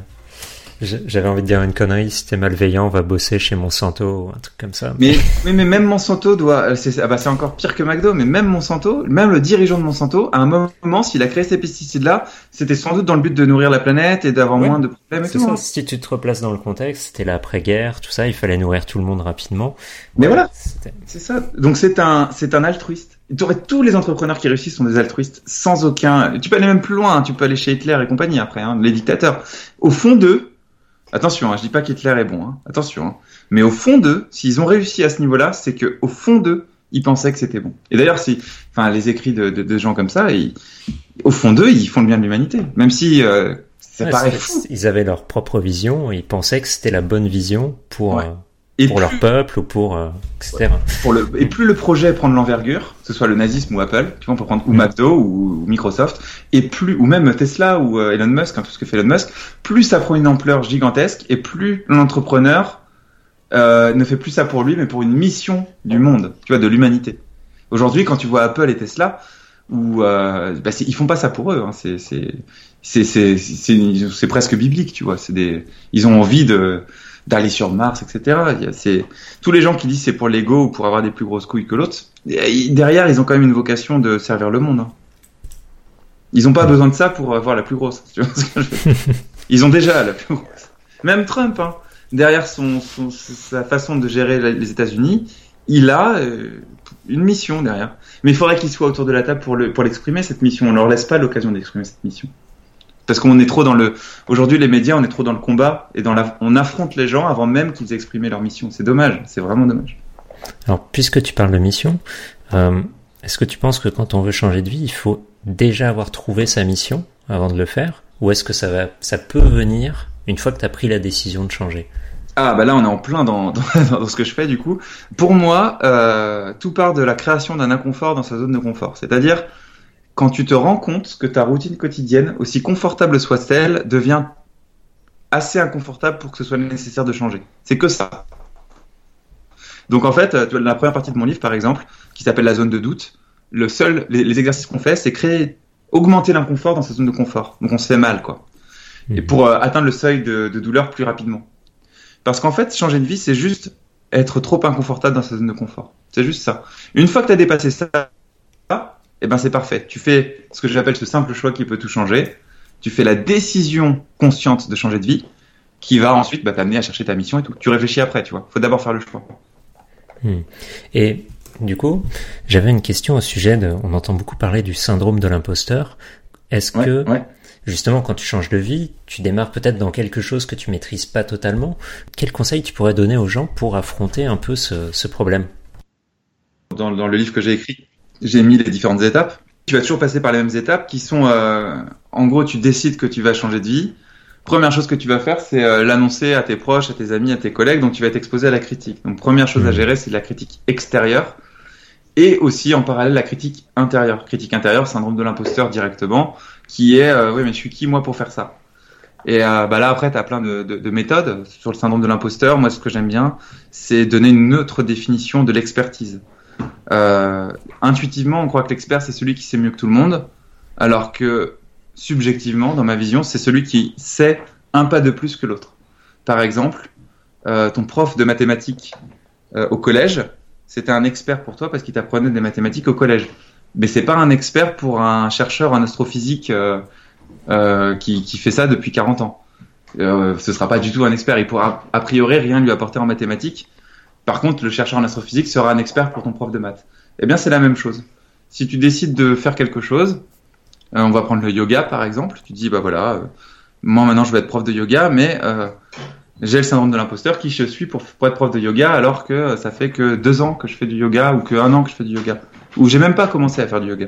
Eh ben, euh, tu pourras toujours en faire un peu plus que les gens qui te découvrent. Donc par exemple, tu vas pouvoir apprendre une position ou un truc. Et donc, tu n'auras pas le syndrome de l'imposteur si tu es honnête avec toi et si tu dis aux gens, bah déjà tu dis je débute ou ça fait tant de temps que je fais ça et je vais vous apprendre à faire précisément ça. En yoga, précisément, je sais pas, la salutation au soleil par exemple. Et tu t'arrêtes à ça. Donc tu es expert par rapport aux gens qui n'ont jamais fait. Et ça marche. Et là, du coup, t'enlèves un peu le syndrome de l'imposteur. Il hmm. faut y aller pas à pas. Hein. Plus, plus, tu fais, plus tu apprends, plus tu apprends, plus tu deviens expert. En tout cas, plus tu fais des pas en avant, et plus tu peux euh, élargir ta zone de compétence et intégrer d'autres mondes, d'autres gens, et, et c'est là où après tu deviens euh, un expert aux yeux de, des experts. Enfin, tu deviens un expert aux yeux de la masse. C'est-à-dire que les gens qui te critiquaient au début, ta famille, tes amis, tes collègues, etc., au bout d'un moment, tu as tellement développé ton expertise que même eux, et là, c'est quand je dis même eux, c'est la masse, la masse, le pays, reconnaît que tu es un expert. Hmm. Donc c'est là où tu vas publier un livre euh, édité à compte d'éditeur, du coup, etc. Ok. Bon, je, te, je, te, propose de passer aux questions éclairs de fin d'interview. Avec plaisir. Allez. Est-ce qu'il y a un livre que tu recommandes souvent, à part le tien? Bah c'est pas souvent parce que mon, le, mon livre est, est, sorti en septembre 2019, donc c'est relativement récent. Euh, le, un livre que je conseillerais souvent, euh, bah il y en a un que j'aime bien, Créateur de réalité d'Olivier Leckert. C'est okay. euh, un roman initiatique, c'est écrit par quelqu'un qui est un très très grand hypnothérapeute. Donc tout le livre est écrit sous des formes un peu euh, dialogue hypnotique, etc. Et c'est une personne qui va à la recherche de son corps gemme, donc c'est son diamant intérieur, et qui part tout un tas de de randonnées, enfin pas de randonnées, de, voyages expérimentaux, de voyages initiatiques, c'est le vrai mot, euh, va euh, se confronter à ses peurs, à lui-même, à des gens, etc. Et il va rayonner, faire rayonner son ikigai, son diamant intérieur. C'est vachement bien. Ça a changé ma vie ce livre-là. Ok, intéressant. Une citation ou un proverbe qui te vient souvent à l'esprit euh, En tant que grand perfectionniste, j'aime bien la citation "fait est mieux que parfait". Elle est simple. Mmh. Et c'est vrai que tu sais, il faut s'épanouir dans l'action imparfaite. J'aime bien ça aussi. Mmh. Alors, est-ce que tu as une routine matinale? Euh, ouais, ouais, ouais j'ai une routine, euh, routine matinale que j'essaye tant bien que mal de tenir. Je suis pas le mec le plus rigoureux sur le, le matin, mais euh, j'ai quelques trucs en place. Tout le monde doit avoir une routine matinale déjà. Ça, c'est euh, ça. Là, là, je serais intransigeant là-dessus. Je suis un peu dictateur là-dessus. Et après, c'est s'y tenir qui est plus compliqué. Donc moi, je me lève, je me brosse les dents, je prends ma douche froide, je, je sors, je moue mon café et je bois mon café. C'est en gros c'est c'est assez très simple, il hein, n'y a pas grand chose. Euh, je sais que je vais allumer la musique quand je prends ma douche, tu vois. Mm-hmm. Ça va pas beaucoup plus loin. Je suis pas, euh, j'ai pas intégré le Miracle Morning et tous les savers avec la lecture quotidienne, la méditation, la visualisation, etc. J'ai pas tout ça parce que j'y arrive pas vraiment. Puis ça me saoule. J'aime bien garder un peu de liberté. Par contre, faut que je me lève, que je me brosse les dents, que je prenne ma douche froide, que je moue mon café si je moue pas mon café, parce qu'il y a des fois j'ai pas envie de mon café, je vais me faire un jus, tu vois, avec un extracteur de jus. Mmh. Et euh, un jour sur deux, je vais aller au sport. Alors en ce moment avec le coronavirus, euh, j'y vais moins. Mais euh, mais voilà, c'est c'est ça l'idée. Et ce que je conseille à toutes les personnes qui écoutent cette cette interview, c'est que généralement quand on veut mettre en place un rituel matinal, on va on va faire beaucoup trop compliqué. On va essayer de mettre les 7 savers de Miracle Morning, etc. dès le début, alors que déjà se lever tous les matins à la même heure et et faire une action juste après ça qui soit exactement la même, déjà c'est bien. Donc fais un truc simple. Ouais, c'est vraiment intéressant ce que tu dis parce que moi, à une époque, quand j'avais lu le Miracle Morning, bah, quand il est sorti, donc je sais plus, ça doit faire au moins 4 ans, 5 ans, je sais plus. Ah, je ça sais fait un moment qu'il est sorti, je oh, crois. C'est beaucoup ouais. plus longtemps que ça, je ouais, peut-être même plus longtemps. Et euh, j'avais essayé de tout mettre en place. Euh, genre dès le début et j'ai tenu euh, je sais pas deux semaines en théorie tu ça. vas tenir moins de 21 jours donc en théorie tu vas craquer au bout de 10 jours 15 jours 16 jours et si t'aimes te faire mal tu vas craquer à 21 et, euh, et ce que j'ai fait après euh, quand j'ai voulu remettre une routine matinale c'est que j'ai commencé par faire juste un truc je me suis mis à faire du yoga tu vois je faisais du yoga tous les matins je me réveillais bon euh, j'allais aux toilettes je buvais un verre d'eau d'abord tu vois mais mmh. après je faisais mon yoga 15-20 minutes et depuis, bah, j'ai rajouté plein d'autres trucs. Je fais de, de la respiration, de la méditation, visualisation, mmh. j'écris un journal. Mais ça s'est fait super progressivement au cours des trois dernières années. Au départ, je faisais vraiment que le yoga tous les jours. Et, et voilà. Donc, euh, Bah, l'idée, c'est de rajouter une action tous les mois. Comme ça, tu as ta période d'incubation de 28 jours, on va dire, pour pousser un peu plus que les 21 jours euh, standards. Et ça te permet comme ça d'augmenter et de préciser ton, ton rituel matinal. Mais tu vois, tu disais, euh, avant mon yoga, je vais aux toilettes et je bois un verre d'eau. Ce qui est intéressant là, c'est de le faire tout le temps dans le même ordre. À ce niveau-là, en fait, de précision. Mhm. Parce que si on le fait pas dans le même ordre, c'est plus, le rit- c'est plus un rituel. C'est ça qui est fou. Ouais, c'est clair. Parce que l'inconscient, il fonctionne que par automatisme. Et c'est des automatismes au niveau de, de- des- petites actions auxquelles on ne pense pas. Hmm. Alors, comment est-ce que tu organises tes journées de travail et quelles sont les tâches que tu adores et celles que tu détestes? Alors, euh, alors déjà, bah, du coup, on en a parlé tout à l'heure. euh, je, je ne réponds pas aux mails euh, le matin. Mhm. Donc, du coup, je consulte pas mes mails euh, le matin. Je vais les consulter tout le temps le soir. Et en fait, moi, ce qui se passe, c'est que le matin, c'est euh, c'est pour moi. C'est-à-dire que euh, je vais faire mes lessives, je vais bah, aller au sport, comme on disait, je vais méditer si j'ai envie de méditer. Enfin, je fais des trucs pour moi. Et je fais aussi mes sessions de deep work. Après, donc, a- d'abord, c'est moi. Toujours. Mhm. Quoi qu'il arrive, c'est moi. Ensuite, c'est du deep work. Ça veut dire, euh, ben, en fait, moi, mon téléphone est en mode avion jusqu'à presque 17 heures, tu vois. Euh, je suis vraiment un ermite, quoi. Donc, je fais du deep work, sauf quand j'ai des rendez-vous, hein, comme là, bien sûr. Mhm. Mais je fais du, donc du deep work euh, un certain temps, en tout cas au moins une heure et demie, on va dire. Et puis plus, après, c'est des runs. hein. Après, tu fais des runs d'une heure et demie ou, ou trois quarts d'heure, suivant la technique que tu utilises, ou 25 minutes, si c'est Pomodoro. Bon, bref, il y a plusieurs techniques de productivité. Et une fois que j'ai fait les deep work, après, je commence à consulter les perturbations extérieures, les mails et tous ces trucs-là. Les notifications sur les réseaux sociaux, enfin tous les trucs euh, qu'il faut faire, mais, euh, mais c'est de la réaction par rapport à l'environnement. Ça, ça a complètement changé ma vie d'ailleurs, en termes d'organisation, puisqu'avant, et c'est ce que la plupart des gens font, c'est qu'ils se lèvent, ils regardent leurs mails ou leurs notifications. D'ailleurs, euh, un entrepreneur doit absolument couper toutes les notifications de son téléphone, hein, sinon euh, c'est foutu. Il faut qu'il soit proactif dans la consultation de ses notifications, parce que s'il est réactif, c'est foutu. Est-ce euh, que donc- tu sais que Ouais. malgré que je suis, on va dire entre guillemets, un expert Facebook, euh, des réseaux sociaux, etc. Sur mon téléphone, j'ai pas Facebook, j'ai pas Instagram, j'ai pas Twitter, j'ai pas euh, le de logiciel pour lire mes emails. En fait, Ah, voilà. euh, Exactement. Et- moi, je suis, je suis bien obligé d'utiliser les réseaux sociaux pour penser agir, mais personnellement, j'en ai pas. Enfin, je, veux dire, je ne publie rien sur mes réseaux. J'ai juste un Facebook parce que c'est obligatoire euh, d'en avoir un pour les, les contacts. Mm. Voilà, déjà pour, la- pour ça, puis aussi pour le réseau, ça passe plus par euh, Facebook que LinkedIn euh, dans nos secteurs, Mm. je trouve. Mais euh, si quelqu'un a la curiosité d'aller sur mon Facebook, il fait rack, je ne publie rien.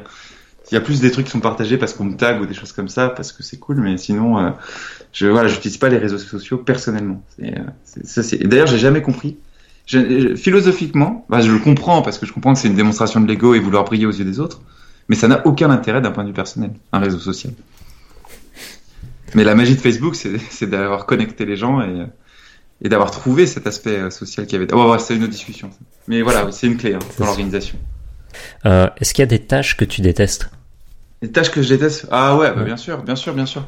Euh, bah oui, bah c'est toutes ces tâches qui euh, sont nécessaires euh, mais chiantes à faire pour accomplir un objectif, euh, un, donc, un objectif qui est important.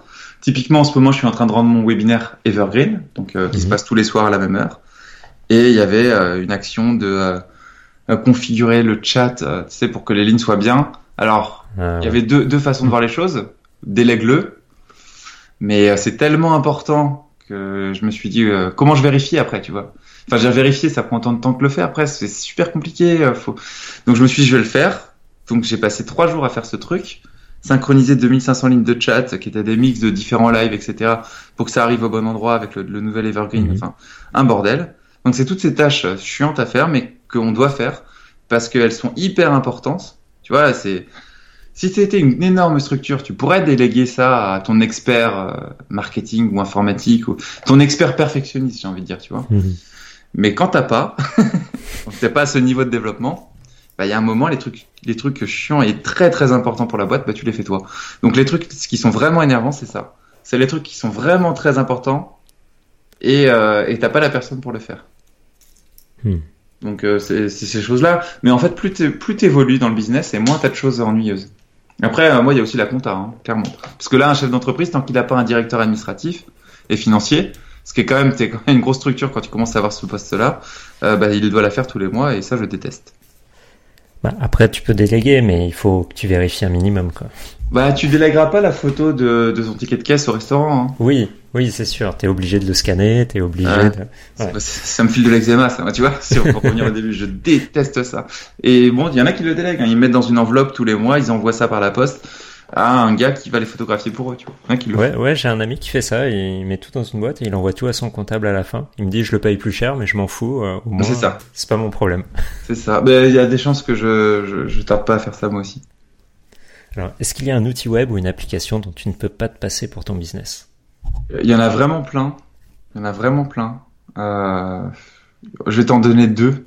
Mhm. Euh, bah, du coup, il y a Webinar Jam et Webinar, le truc de webinaire. Ça, Mhm. c'est, pour moi, c'est des outils qui sont fantastiques. Et après, il y a Zapier. C'est magique, ce truc. Hmm. Magique. C'est pour connecter tout avec tout. Tu, tu sais que j'ai découvert un truc aujourd'hui. Euh, Zapier avait été disponible sur Sumomi. Je sais pas si tu connais. euh. Ah, bah, Ça, si, je- ouais. j'achète plein de trucs sur ça. Et en fait, c'était en 2013 et c'était 39 dollars à vie. Oh la vache. Ah la vache. et j'étais là, mais comment j'ai pu manquer ça à cette époque? Ah, mais en plus, je crois pas que ce soit Sumomi, moi, que je regarde, c'est l'autre, là, comment il s'appelle? Tu sais, euh, Euh, celui, il y en a un autre, je vais le retrouver. ah. Je sais pas. Bah, Ah, c'est- non, c'est Absumo, c'est le même. c'est Ouais, Abs- ouais, c'est ça, C'est Absumo. que ça s'appelle Absumo, ouais, voilà ça. Hmm. Oui, bah oui, bah j'y suis. Euh... Bah bon, j'en ai eu des deals qui étaient vachement bien sur euh, sur Absumo. C'est clair, c'est vachement intéressant parfois. Ouais. Ouais, c'est difficile à croire. Hein. Hmm. C'est c'est fou. Ouais. Mais j'ai eu des trucs trop cool. Bah par exemple, Ever Webinar, là dont on parlait tout à l'heure, je l'ai acheté à vie euh, 500 balles il y a euh, 4 ans, quoi. Hmm. Alors que c'est euh, 500 balles par an aujourd'hui. Ouais, j'ai vu ça, les, les tarifs, ils ont, ils ont complètement augmenté. Je vais te poser la dernière question. Si tu commençais une entreprise avec seulement 1000 euros de budget, dans quoi les dépenserais-tu? Avec 1000 euros de budget, waouh, Hmm. euh, c'est compliqué ça. Euh, oh, c'est compliqué ça. Avec 1000 euros de budget, qu'est-ce que je fais? C'est parce que c'est pas beaucoup 1000 euros. Ouais, c'est pas beaucoup pour démarrer. En fait, euh, ça va dépendre de la personne. Si c'est moi, euh, je, ce serait de la formation en ligne pour le coup. Mhm. Euh, parce que tu m'aurais dit, euh, tu m'aurais dit, j'ai 5000 euros de budget, j'aurais fait une partie formation en ligne et j'aurais pris un coach, euh, enfin un mentor, tu vois, Mhm. un gars qui va me diriger. Mais seulement 1000 euros, je mettrais pas tout dans le coach parce que si je veux un bon coach, ça va me coûter mes 1000 euros et ça va pas être suffisant pour pouvoir appliquer ce qu'il va me dire. Donc je prendrais une bonne formation en ligne. Mhm. Hein, Et un truc, mais par contre précis, pas un truc généraliste. Je ferais pas un blogueur pro, tu vois. Je ferais un. En fait, j'achèterais peut-être plusieurs formations à 200 euros qui vont être très précises, tu vois. Sur, par exemple, euh, bah, je sais pas quel serait le problème, mais euh, le problème, ce serait, bah, typiquement, si je, démarrais, ce serait euh, de vendre directement le plus vite possible. Je ferais peut-être un petit produit euh, à la Antoine Pétavin, tu sais, un truc comme ça, là. euh, comment vendre rapidement à un truc à 10, à 10 balles ou à 20 balles Mhm. pour que je, je m'enlève mon syndrome de l'imposteur de la tête, que je commence à avoir des vrais clients et que je commence à discuter avec eux. Donc j'achèterai la formation qui me permettrait de faire ça et je dépenserai le reste du budget en publicité Facebook, intelligemment par contre.